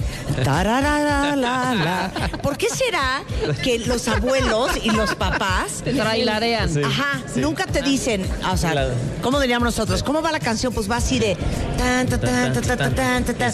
la la la No, la, hacen la, la. la ra ira ira ra ra ra ira. No, no. Mi abuela era la ira ira ira. Empieza con T. No.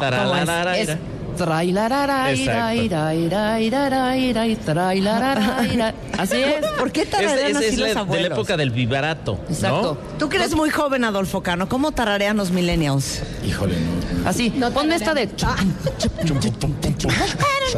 No, o ponme esta de tu tu tu tu tu tu tu tu tu ¿no? Pero yo diría va tan ta ta ta tan. Yo diría. tan, ta, ta, ta, Tan, tan. tan, ta, ta, ta, tan, tan, tan, tan, ta, tan. Frank Sinatra, por ejemplo, ¿no? Sí. No Strangers in the night. y eh. Así era mi abuela, qué risa. Ay, ¿qué tal los que chiflan? ¿Cómo va esa mijita de.? Sí. Te digo una cosa, ¿puedo decir algo? Querido. Es desquiciante, de eso estaba Ajá. hablando el fin de semana. La gente que todo el día chifla. Sí. Por ¿Tú sabes chiflar? Yo no. No, bueno, Chay chifla ¿Tú mejor que yo. todo el día? no Sí. todo el día, pero, Pero a ver, es que ¿qué fue? soy Ejemplo, Es ejemplo. una ejemplo. jilguera. A ver. sea, que está trabajando y está chiflando. No. Sí. No, bueno. O tarareando, soy muy musical. algo de chamba. Marta, me urge, por favor, pásame las fotos que les vamos a poner en Photoshop ahorita, en este momento, por favor. Ahorita te las retoco. Sí, no, no. ¡Qué bonito! Qué bonito. Sería Pero- mucho pero más feliz. ¿Sabes quién chifla todo el día? Y ahí sí como jilguerillo. ¿Quién? Mi papá. ¿Sí? Es Dime, de- mijita.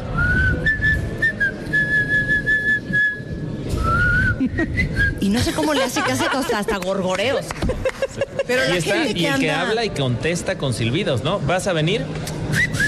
Exacto, exacto. ¿Y, y No, qué? es- ¿Fuiste o no fuiste? Es- Oye, ¿No? ¿y te- ¿trajiste lo que te tocaba? Horror de chiflar. Exacto. Horror. Qué ¿Sabes bonito. qué? No estás conectando emocionalmente, Adolfo. Sí, no, pero no nada. sé de qué colas vas a hablar ahorita. que Brecha más generacional. asesinatos. Siento que Adolfo, siento que Adolfo Cano Siempre que Adolfo... viene crudo. No. Siento que viene crudo. Eso- ¿Saliste eso va a ayer? ser mañana. ¿Saliste ayer? No, ¿Qué no. día salen los millennials? Miércoles, jueves, viernes. Ahí sábado. está, hoy es jueves. Seguro saliste Jueves. ayer. Seguro. No, no, ahorita por, por el trabajo no se puede. Pero está es. Es que ahora los millennials, ves te voy a la decir la. Mira, conversación la que es de los millennials en miércoles. Antes nosotros decíamos, ¿qué onda? Vamos al precopeo y nos tomamos un par de drinks, ¿no? Sí. Eso no existe. Los papás di- nuestros papás dijeran, Sí. oye, vamos a casa de fulanito de tal para Nos tomarnos un par de cubas, copas. de No, cubas. de copas. de Unas copas. copas. Sí. Y entre papás, bueno, nos echamos unos highballs, ¿no? Sí. Y ahora es una Highballs. onda ¿Qué es un de, highball? ¿Qué onda? ¿Echamos un par de mezcales o qué? Sí, exacto. De shots. De shots. ¿Qué onda? Vamos a fondearnos unos mezcales, ¿no? Unos whiskoles. ¿Cuántos años tienes, Adolfo? Todo es al límite. 31. Si eres millennial, ¿no? Sí. Sí. Si eres millennial. Y tomas mezcal, ¿no?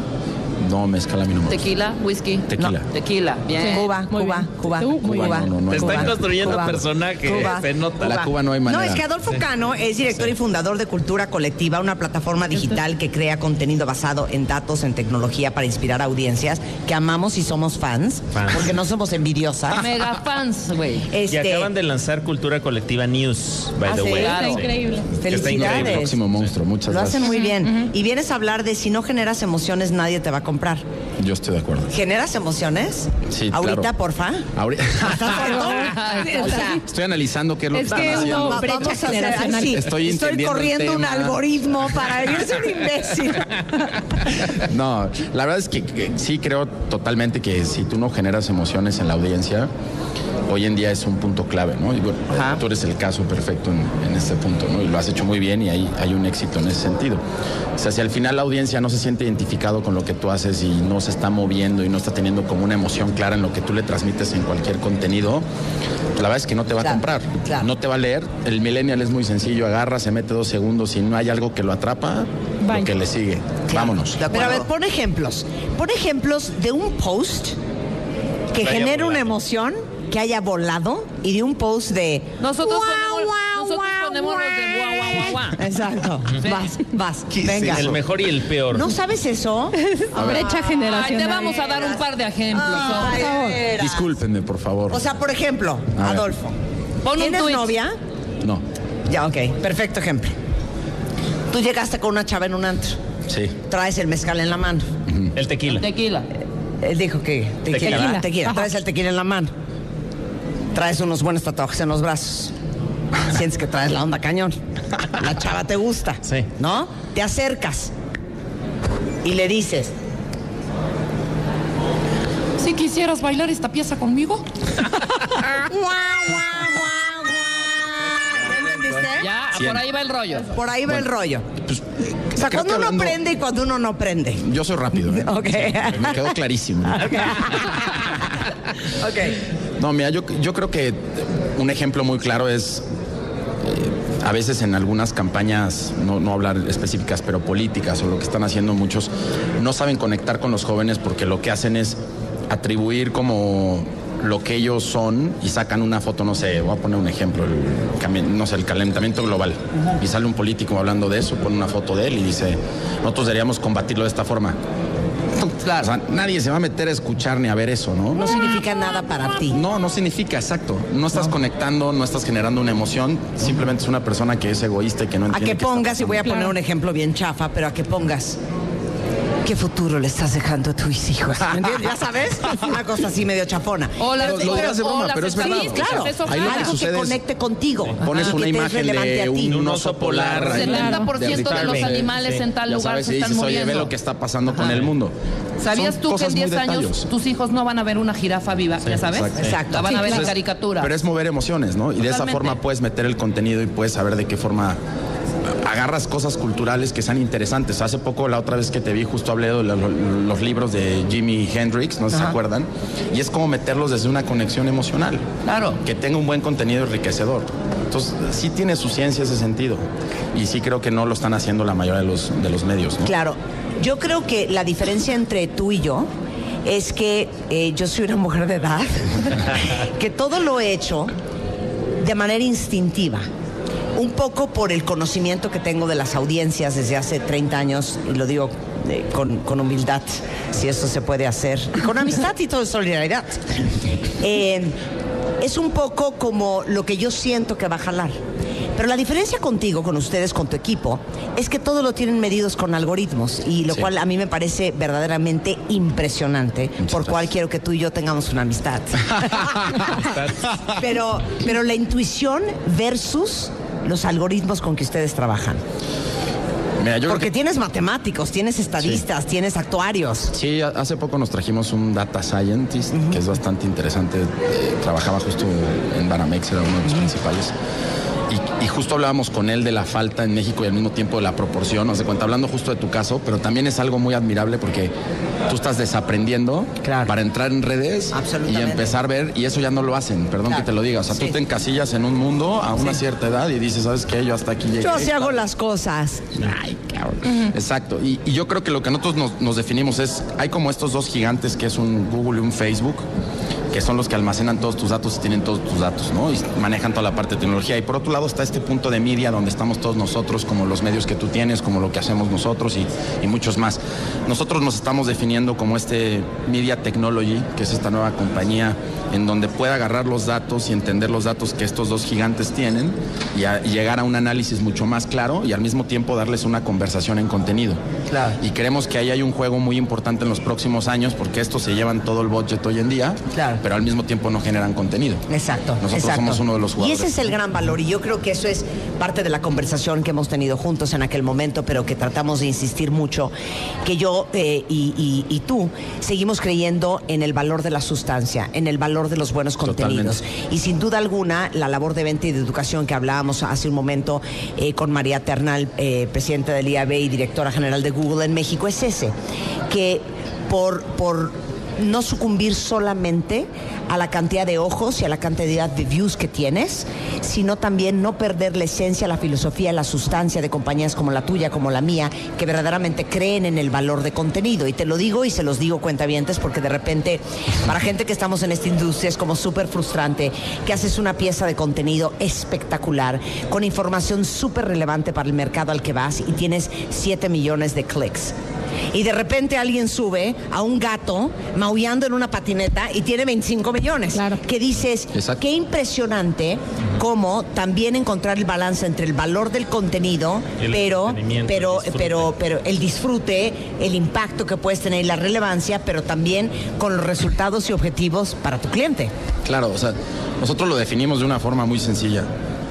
Todos los algoritmos y toda la parte de tecnología que estamos creando, que aparte es in-house, es un, digamos que es el propulsor de que tú puedas darle al cliente las necesidades que él, que él realmente tiene, ¿no? Y nosotros lo decimos en, muchos clientes gastan miles de pesos en cosas que saben que no funcionan, pero están todo el tiempo en testing. Nosotros les ahorramos en esa parte de Porque tecnología. conoces el mercado. Exacto, y porque lo tenemos analizando en vivo todos los días. Claro, Y al mismo tiempo, con todo el social listening que tenemos y demás, Ajá. viene la parte creativa, que es la que hablabas, que es el contenido, que para nosotros es como el que mete el gol, ¿no? O sea, yo creo que un buen creativo, con todos los datos y las herramientas, puede crear algo impresionante. Entonces, para nosotros esta herramienta la tiene que utilizar toda la oficina. y al mismo tiempo, antes de sacar cualquier cosa y que vayas a hacer un contenido, la herramienta te tiene que decir que está en 8, de 8 a 10. O sea, la herramienta te, te arroja del, del 1 al 10 cuánto impacto va a tener y cuántas visitas. Te rankea. Te rankea y te dice Ajá. cuántas visitas, a qué hora, todo. Si es menos de 8, no lo utilizas. Claro. Vamos a tener esta conversación en, en dos avenidas. Eh, para todos aquellos que son, eh, lo quisiera decir de una manera más bonita, pero no se me ocurre. Para todos ustedes que son prostitutas de las redes sociales, que están desesperados buscando un like más, un amigo más, que son las, las esclavas y los esclavos de Instagram, Twitter, YouTube, Snapchat y Facebook. Y también para todos los pequeños y medianos y grandes empresarios que puedan estar escuchándote ahorita, que están empezando su estrategia de redes sociales y que quieren tener buenos éxitos. ¿Cuáles serían eh, para ti, Adolfo, los cinco tips para generar contenido que realmente enciende emociones? No importa si es una persona desconocida que quiere ser fuerte en redes sociales, una marca este, personal o una marca corporativa. Mira, yo creo que primero es conoce tu audiencia.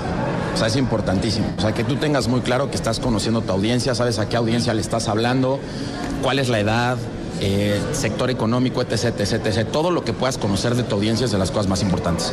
Segundo, genera emociones. Si tú no generas emociones, ellos realmente no van a conectar contigo, no van a entrar, no van a saber hacer bien las cosas dentro. Me explico como... Luego, tercero es realmente preocúpate por la gente, o sea, qué es lo que ellos están moviendo, qué es lo que ellos no están moviendo, qué es lo que les interesa, qué estas herramientas son lo que te dan, qué es lo que no les interesa, que es de las cosas más importantes.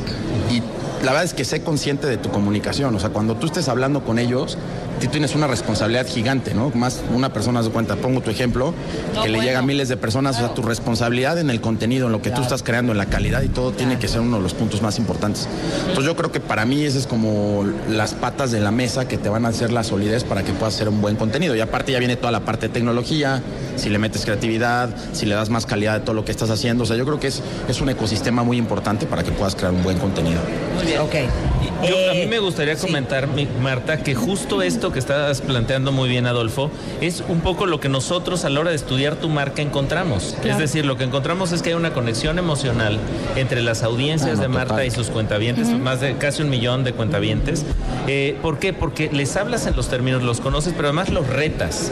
Porque no, porque hay quien dice, no, pues póntele facilito al consumidor para que le guste. Si no, al, al consumidor lo No, que no quiere, existe. tu audiencia lo que quiere es ser retada, ¿no? Ser tratada de manera inteligente. E inspirado. E inspirada, E que yo, es, ese es el, el principal, digamos, atributo de la marca Marta de baile, tiene que ver con inspirar a los demás. Claro. Inspirar y cosas. empoderar, porque Sí. también empoderas muchísimo a las audiencias a partir de esa información y de la relevancia de la que tú has estado hablando. Y sabes que yo creo que también, y, y es el, el- caso de cultura colectiva, ¿qué tal los cebollazos aquí? ¿Qué O sea, tal? que Adolfo y yo ya andemos, así andamos.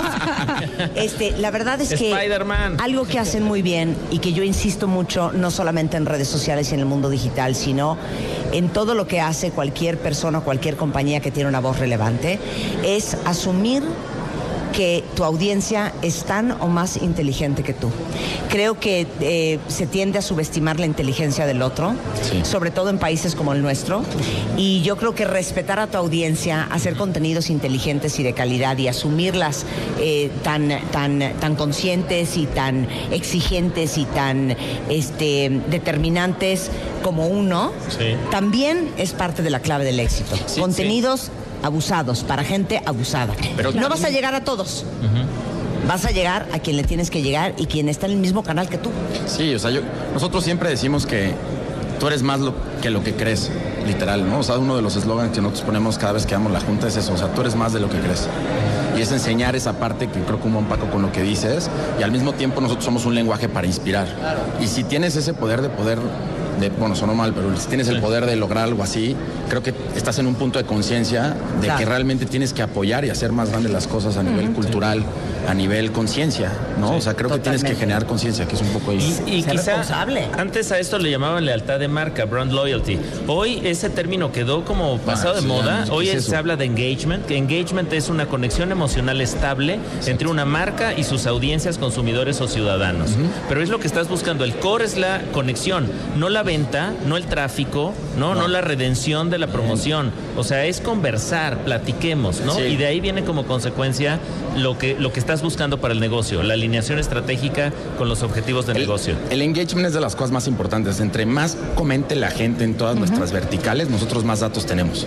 Con todos los algoritmos podemos verlos. O sea, nosotros ya ponemos qué emoción están sacando las personas, qué palabras la que más utilizan. Todo eso nosotros lo estamos monitoreando. Entonces tenemos un promedio de 3, 4 millones de, de comentarios mensuales en todas nuestras plataformas. Entonces tenemos que estar monitoreando todo eso y siempre estar viendo, como dices, para nosotros lo más importante es el engagement. Y también tocando un poco ese tema de lo que es importante es que creo que a veces, eh, no sé, como apoyando lo que dice Marta de que somos muy intuitivos en México, tenemos esa intuición, creo que eso tiene que cambiar en algunos puntos. Estuvimos en una conferencia hace poco en San Francisco donde Zuckerberg decía cuál es lo que viene a futuro y es nosotros que estamos en redes sociales tenemos que estar en eso al día, ¿no? Y justo dijo que lo que más va a hacer crecer ahorita son las Insta Stories. No importa en qué plataforma, en todas las que tiene. Y si se fijan, es lo que más está ahorita apoyando. Las últimas redacciones que se hicieron ahora en Facebook fueron cambios a que ya puedas tener como mucho más user experience en toda la parte de, de ¿cómo se llama?, de las Instant Stories. Entonces, a lo que yo voy con esto es, tú tienes que estar con estos gigantes entendiendo qué es lo que van a hacer y hacia allá tienes que ir modificando toda tu plataforma y todo lo que estás viendo, ¿no? O sea, te guste o no, ese es el, el dictamen ahora, no depender de ellos, que eso es importante. Y creo que es algo que nosotros hemos hecho muy bien, la verdad. Oigan, pues Cultura Colectiva tiene más de 30.5 millones de seguidores, incluyendo Facebook, Instagram, Twitter. YouTube, Pinterest. Uno de cada dos forman parte de su audiencia. Millennials, ya sí. están en Colombia, en Chile, en Argentina, en España. Ya expandió eh, traduciendo su contenido original a inglés para el público de habla hispana en Estados Unidos. De hecho, somos uno de los tres jugadores más importantes en habla hispana en Nueva York. Qué Estados increíble, Unidos. qué increíble. Muchas felicidades. Adolfo Cano, director y fundador de Cultura Colectiva, es Adolf-Cano, eh, igualmente en Instagram, culturacolectiva.com, igualmente en todo el resto de las redes y mi novio nuevo. Muy bien, muy bien. Gracias, Soy Adolfo. el más feliz. Un placer siempre tenerte acá. Oigan, no se vayan ustedes porque regresando está con nosotros Randall Rothenberg, es el CEO de Interactive Advertising Bureau, eh, que es la Asociación de Comercialización Interactiva en Estados Unidos, este, que representa más de 600 empresas, que incluyen desde Google hasta Yahoo, hasta The New York Times, y vamos a tener una plática con él sobre las nuevas reglas del juego del marketing digital. Hacemos una pausa y regresamos en W Radio. Marta de Baile Conecta Especial. Programa especial. IAB Conecta por W Radio 96.9. Estamos de regreso. But I've never seen it. I've never been. It's so weird. No, absolutely. No, no, no. You need to give me your cell phone. I'll give you mine and, and let's connect. Estamos de regreso en vivo desde el IAB 2018, el IAB Conecta, que es eh, la gran reunión de todos los grandes jugadores en México del mundo digital. Y está con nosotros justamente lo que es María Ternal, presidenta de la IAB en México, eh, su contraparte en Estados Unidos. Randall Rothenberg es el CEO de Interactive Advertising Bureau, que es la Asociación de Comercialización Interactiva en Estados Unidos. El IAB eh, representa más de 600 empresas líderes en medios, marketing, tecnología. Sus miembros incluyen compañías como Google, Yahoo, The New York Times y decenas de otras compañías digitales con publicidad que venden más del 86% de publicidad en línea en todos los Estados Unidos. Y justamente para todos ustedes cuentavientes, sobre todo porque esta conversación no solamente es para los pequeños y medianos empresarios, sino también para todos aquellos marqueteros, vendedores, publicistas, este, agencias, medios. Eh, vamos a platicar de las nuevas reglas del juego del marketing digital. Y ahorita en conversación antes de que entráramos al aire con Randall, me dijo una cosa muy interesante. Do you understand Spanish? No, unfortunately, a couple words. A couple of words. So, eh, me dijo algo muy interesante. Este es un muy buen momento para México. Like I'm telling them the conversation we had before we were on the air, the fact that you think it's this is a very good moment for Mexico. Yes. So shoot, blow me away. Okay. Well, uh, the the talk I gave today and the research that we've done on the direct brand revolution shows that we are in the middle of a new industrial revolution where it is now as easy to create a new consumer brand, consumer product in any category as it used to be possible, as easy to make a website. And so if you're an entrepreneur, uh, instead of having to own factories, instead of having to own the raw materials, you can now uh, own logistics. You can now source these things off, off the shelf and create these brands out of uh, out of nothing. And so in the United States, we're seeing the creation of thousands and thousands of new companies in uh, fashion, in shoes, in toothpaste, in luggage, in eyewear, uh, in contact lenses, in pet food. People are creating these brands out of nothing because all the raw materials, all the supply chain capabilities are accessible to them. And this is a global phenomenon. It is already happening in Latin America. It is happening across Europe as it's happening in the United States. It is the perfect time to be an entrepreneur because you no longer need to own the means of production and distribution. Ok, let me translate that. Dice, por supuesto que estoy totalmente convencido que este es un muy buen momento para los emprendedores en México, porque hoy existe la capacidad de crear eh, productos de consumo, de crear compañías de consumo sin la necesidad de ser el dueño ni de la fábrica, ni de los, ni de la materia prima, ni de la logística, ni de la distribución. Y básicamente lo único que necesitas son las plataformas digitales. Ya ni siquiera el día de hoy necesitas hacer una página web. Y estamos viendo alrededor de eh, Latinoamérica, porque esto ya está sucediendo alrededor del mundo, en los Estados Unidos, en Europa, y ciertamente también sus casos acá, de este, productos de consumo que nacen más de mil compañías de la nada, sin tener todo este peso de la infraestructura, de la operación, del inventario, de las bodegas, de la logística de distribución, de la operación de todo, eh, y hacer muy buenos negocios. Well, actually, I have two examples. Like, there's two specific products that I've seen on Instagram that, that have been very, very amazing to me and the story behind their mm-hmm. success. One is a product called Sugar Bear Hair, mm-hmm. which is basically like these little blue gummy bears that have been sold only on Instagram mm-hmm. and online eh, to have better hair or for better hair growth. And the other one is the husband of a very famous beauty blogger that created a face oil that's called Farsali. And he only sold this, like that's his only product. He only did this online and via Instagram.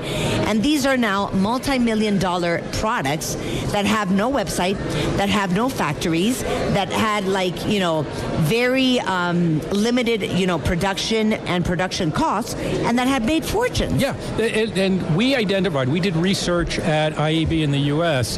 with Dun & Bradstreet, you know, one of the great uh, uh, data companies. We found 5,000 of these companies. In the categories that you mentioned, uh, in cosmetics, for example, the hottest cosmetics company in the U.S.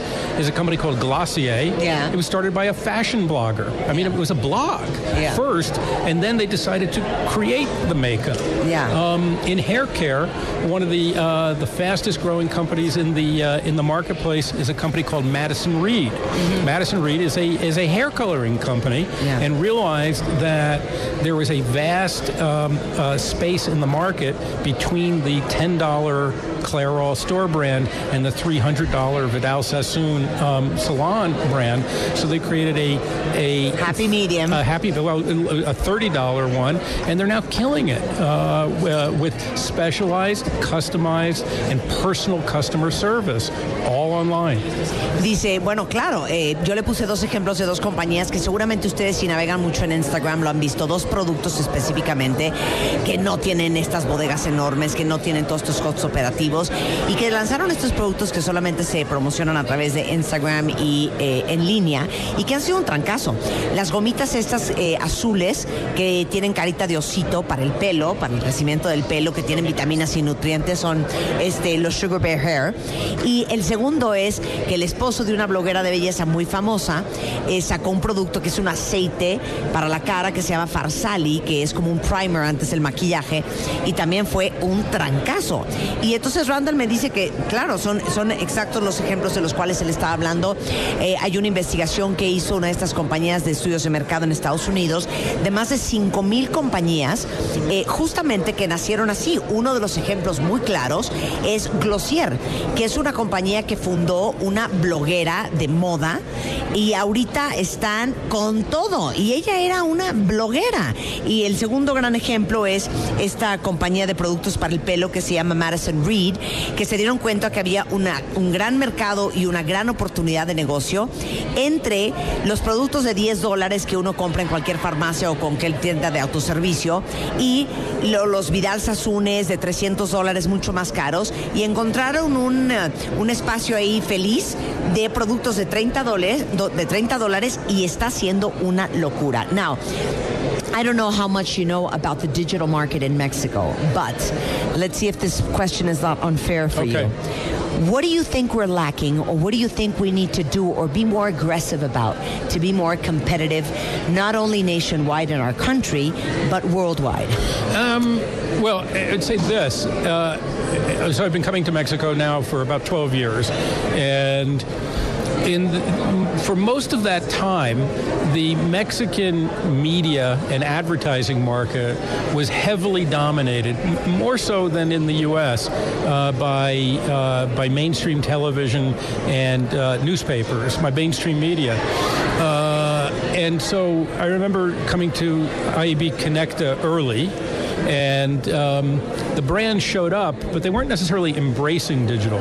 What I've seen over the past three to four years is a much deeper uh, embrace inside the brands themselves of, of digital experiences. It's no longer, oh, this is an interesting thing. It's we got to do This this. is a necessity. Yeah. So I think that's all that's happening. So it just needs to continue in that direction. I'd say a second part, though. So uh, let me translate that okay. Le digo que voy a ver si no estoy siendo injusta.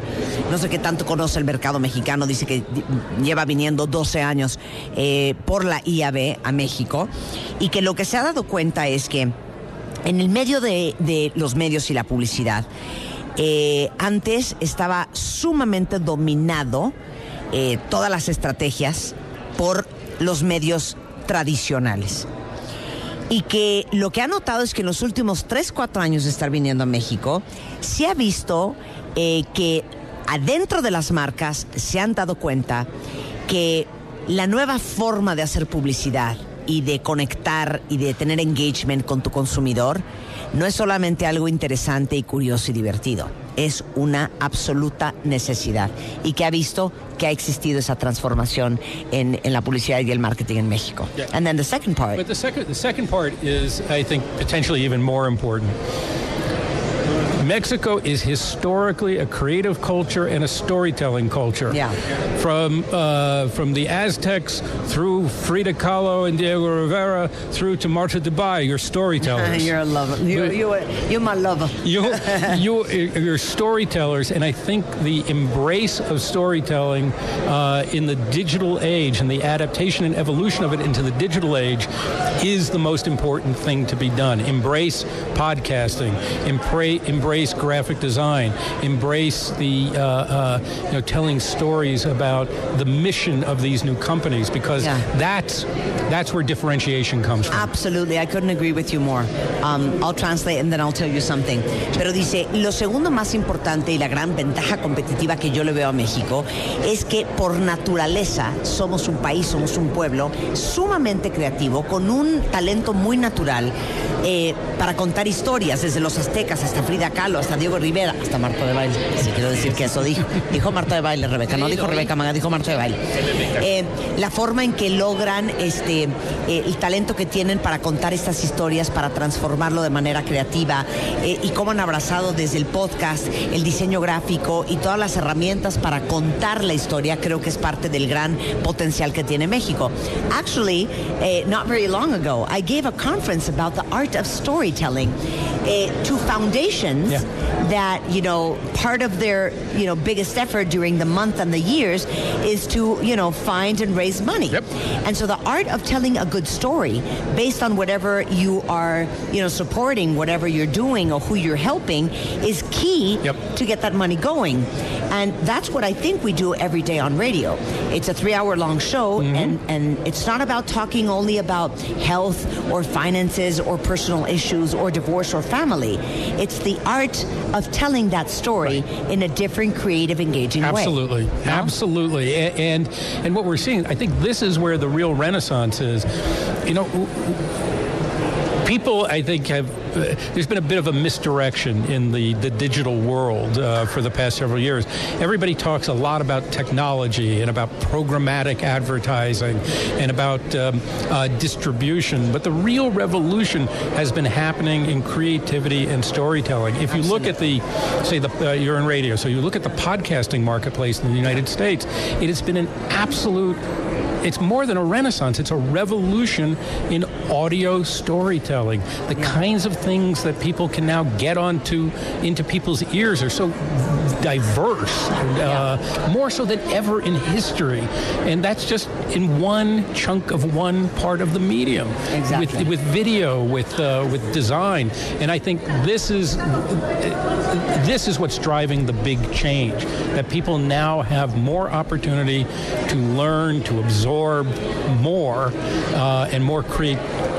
creatively than ever before in history Claro, es que le digo que hace poco yo les conté que di una conferencia, bueno, le he dado dos, tres veces sobre el arte de contar historias, eh, justamente a fundaciones, porque eh, si el gran coco es levantar dinero y, y buscar nuevos voluntarios y, financiamiento, el arte de contar esas historias de quienes están ayudando, de la diferencia que están haciendo en México y en el mundo, eh, es fundamental. Y, y eso es lo que hacemos para nosotros en este programa de radio. No solamente es hablar de salud o de finanzas o de familia, sino es el arte de contarles a ustedes la mejor historia posible, no importando el tema que tengamos enfrente. Y dice, claro, para inspirarlos, para, pero sobre todo para que conecten, para, para, para que haya empatía, para que sientan que entendemos lo que ustedes están viviendo, porque nosotros también estamos viviendo lo mismo y que juntos aprendamos y crezcamos. Pero Dice Randall que para él es una- un renacimiento y una absoluta revolución, este, que lejos eh, de perdernos en los algoritmos y programmatic y todo este mundo de la tecnología, la verdad es que hay una gran revolución y un gran respeto y reconocimiento ahora a los grandes contadores de historias, al buen contenido, en podcast, la cantidad de podcasts que ahora se consumen en Estados Unidos. Bueno, nosotros somos top 3 en iTunes, top 5 en Spotify, justamente de los podcasts de este programa y cómo cada vez se aprecia más el buen contenido. Was saying is that something very funny happens with the show because we're top five on Spotify, top three on iTunes on mm-hmm. podcast, and I think that that what you said is key. I think that for all of us who are part of the media and we have media outlets, in our case, we have three magazines, we have five websites, and we have all these digital platforms and social media.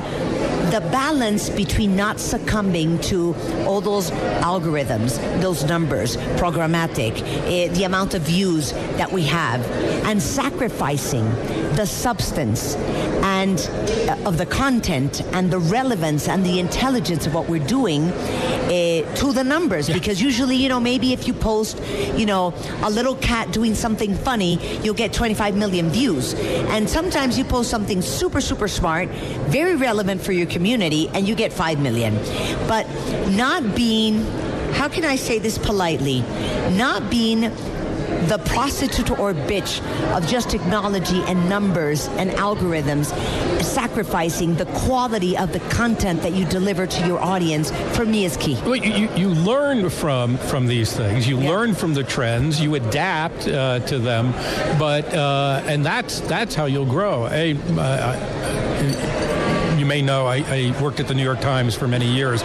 My friend uh, Sebastian Tomich is speaking here at uh, Yabe Connecta as well from the Times, and it's there's an important point here is that people think, oh, newspapers are hurting, they're declining. New York Times has an audience that's vastly larger today than it has ever been in history.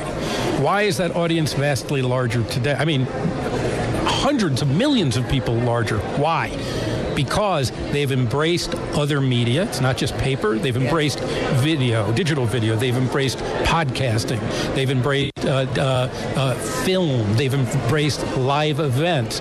And they've used the technology not just to do that, but to distribute around the world. Of course. And so the opportunity here, if you're a quality provider of quality content, whether it's news, like you do, whether it's entertainment, uh, is to uh, to try different things, to learn from the audience response, to learn from the data, to evolve, and try it again.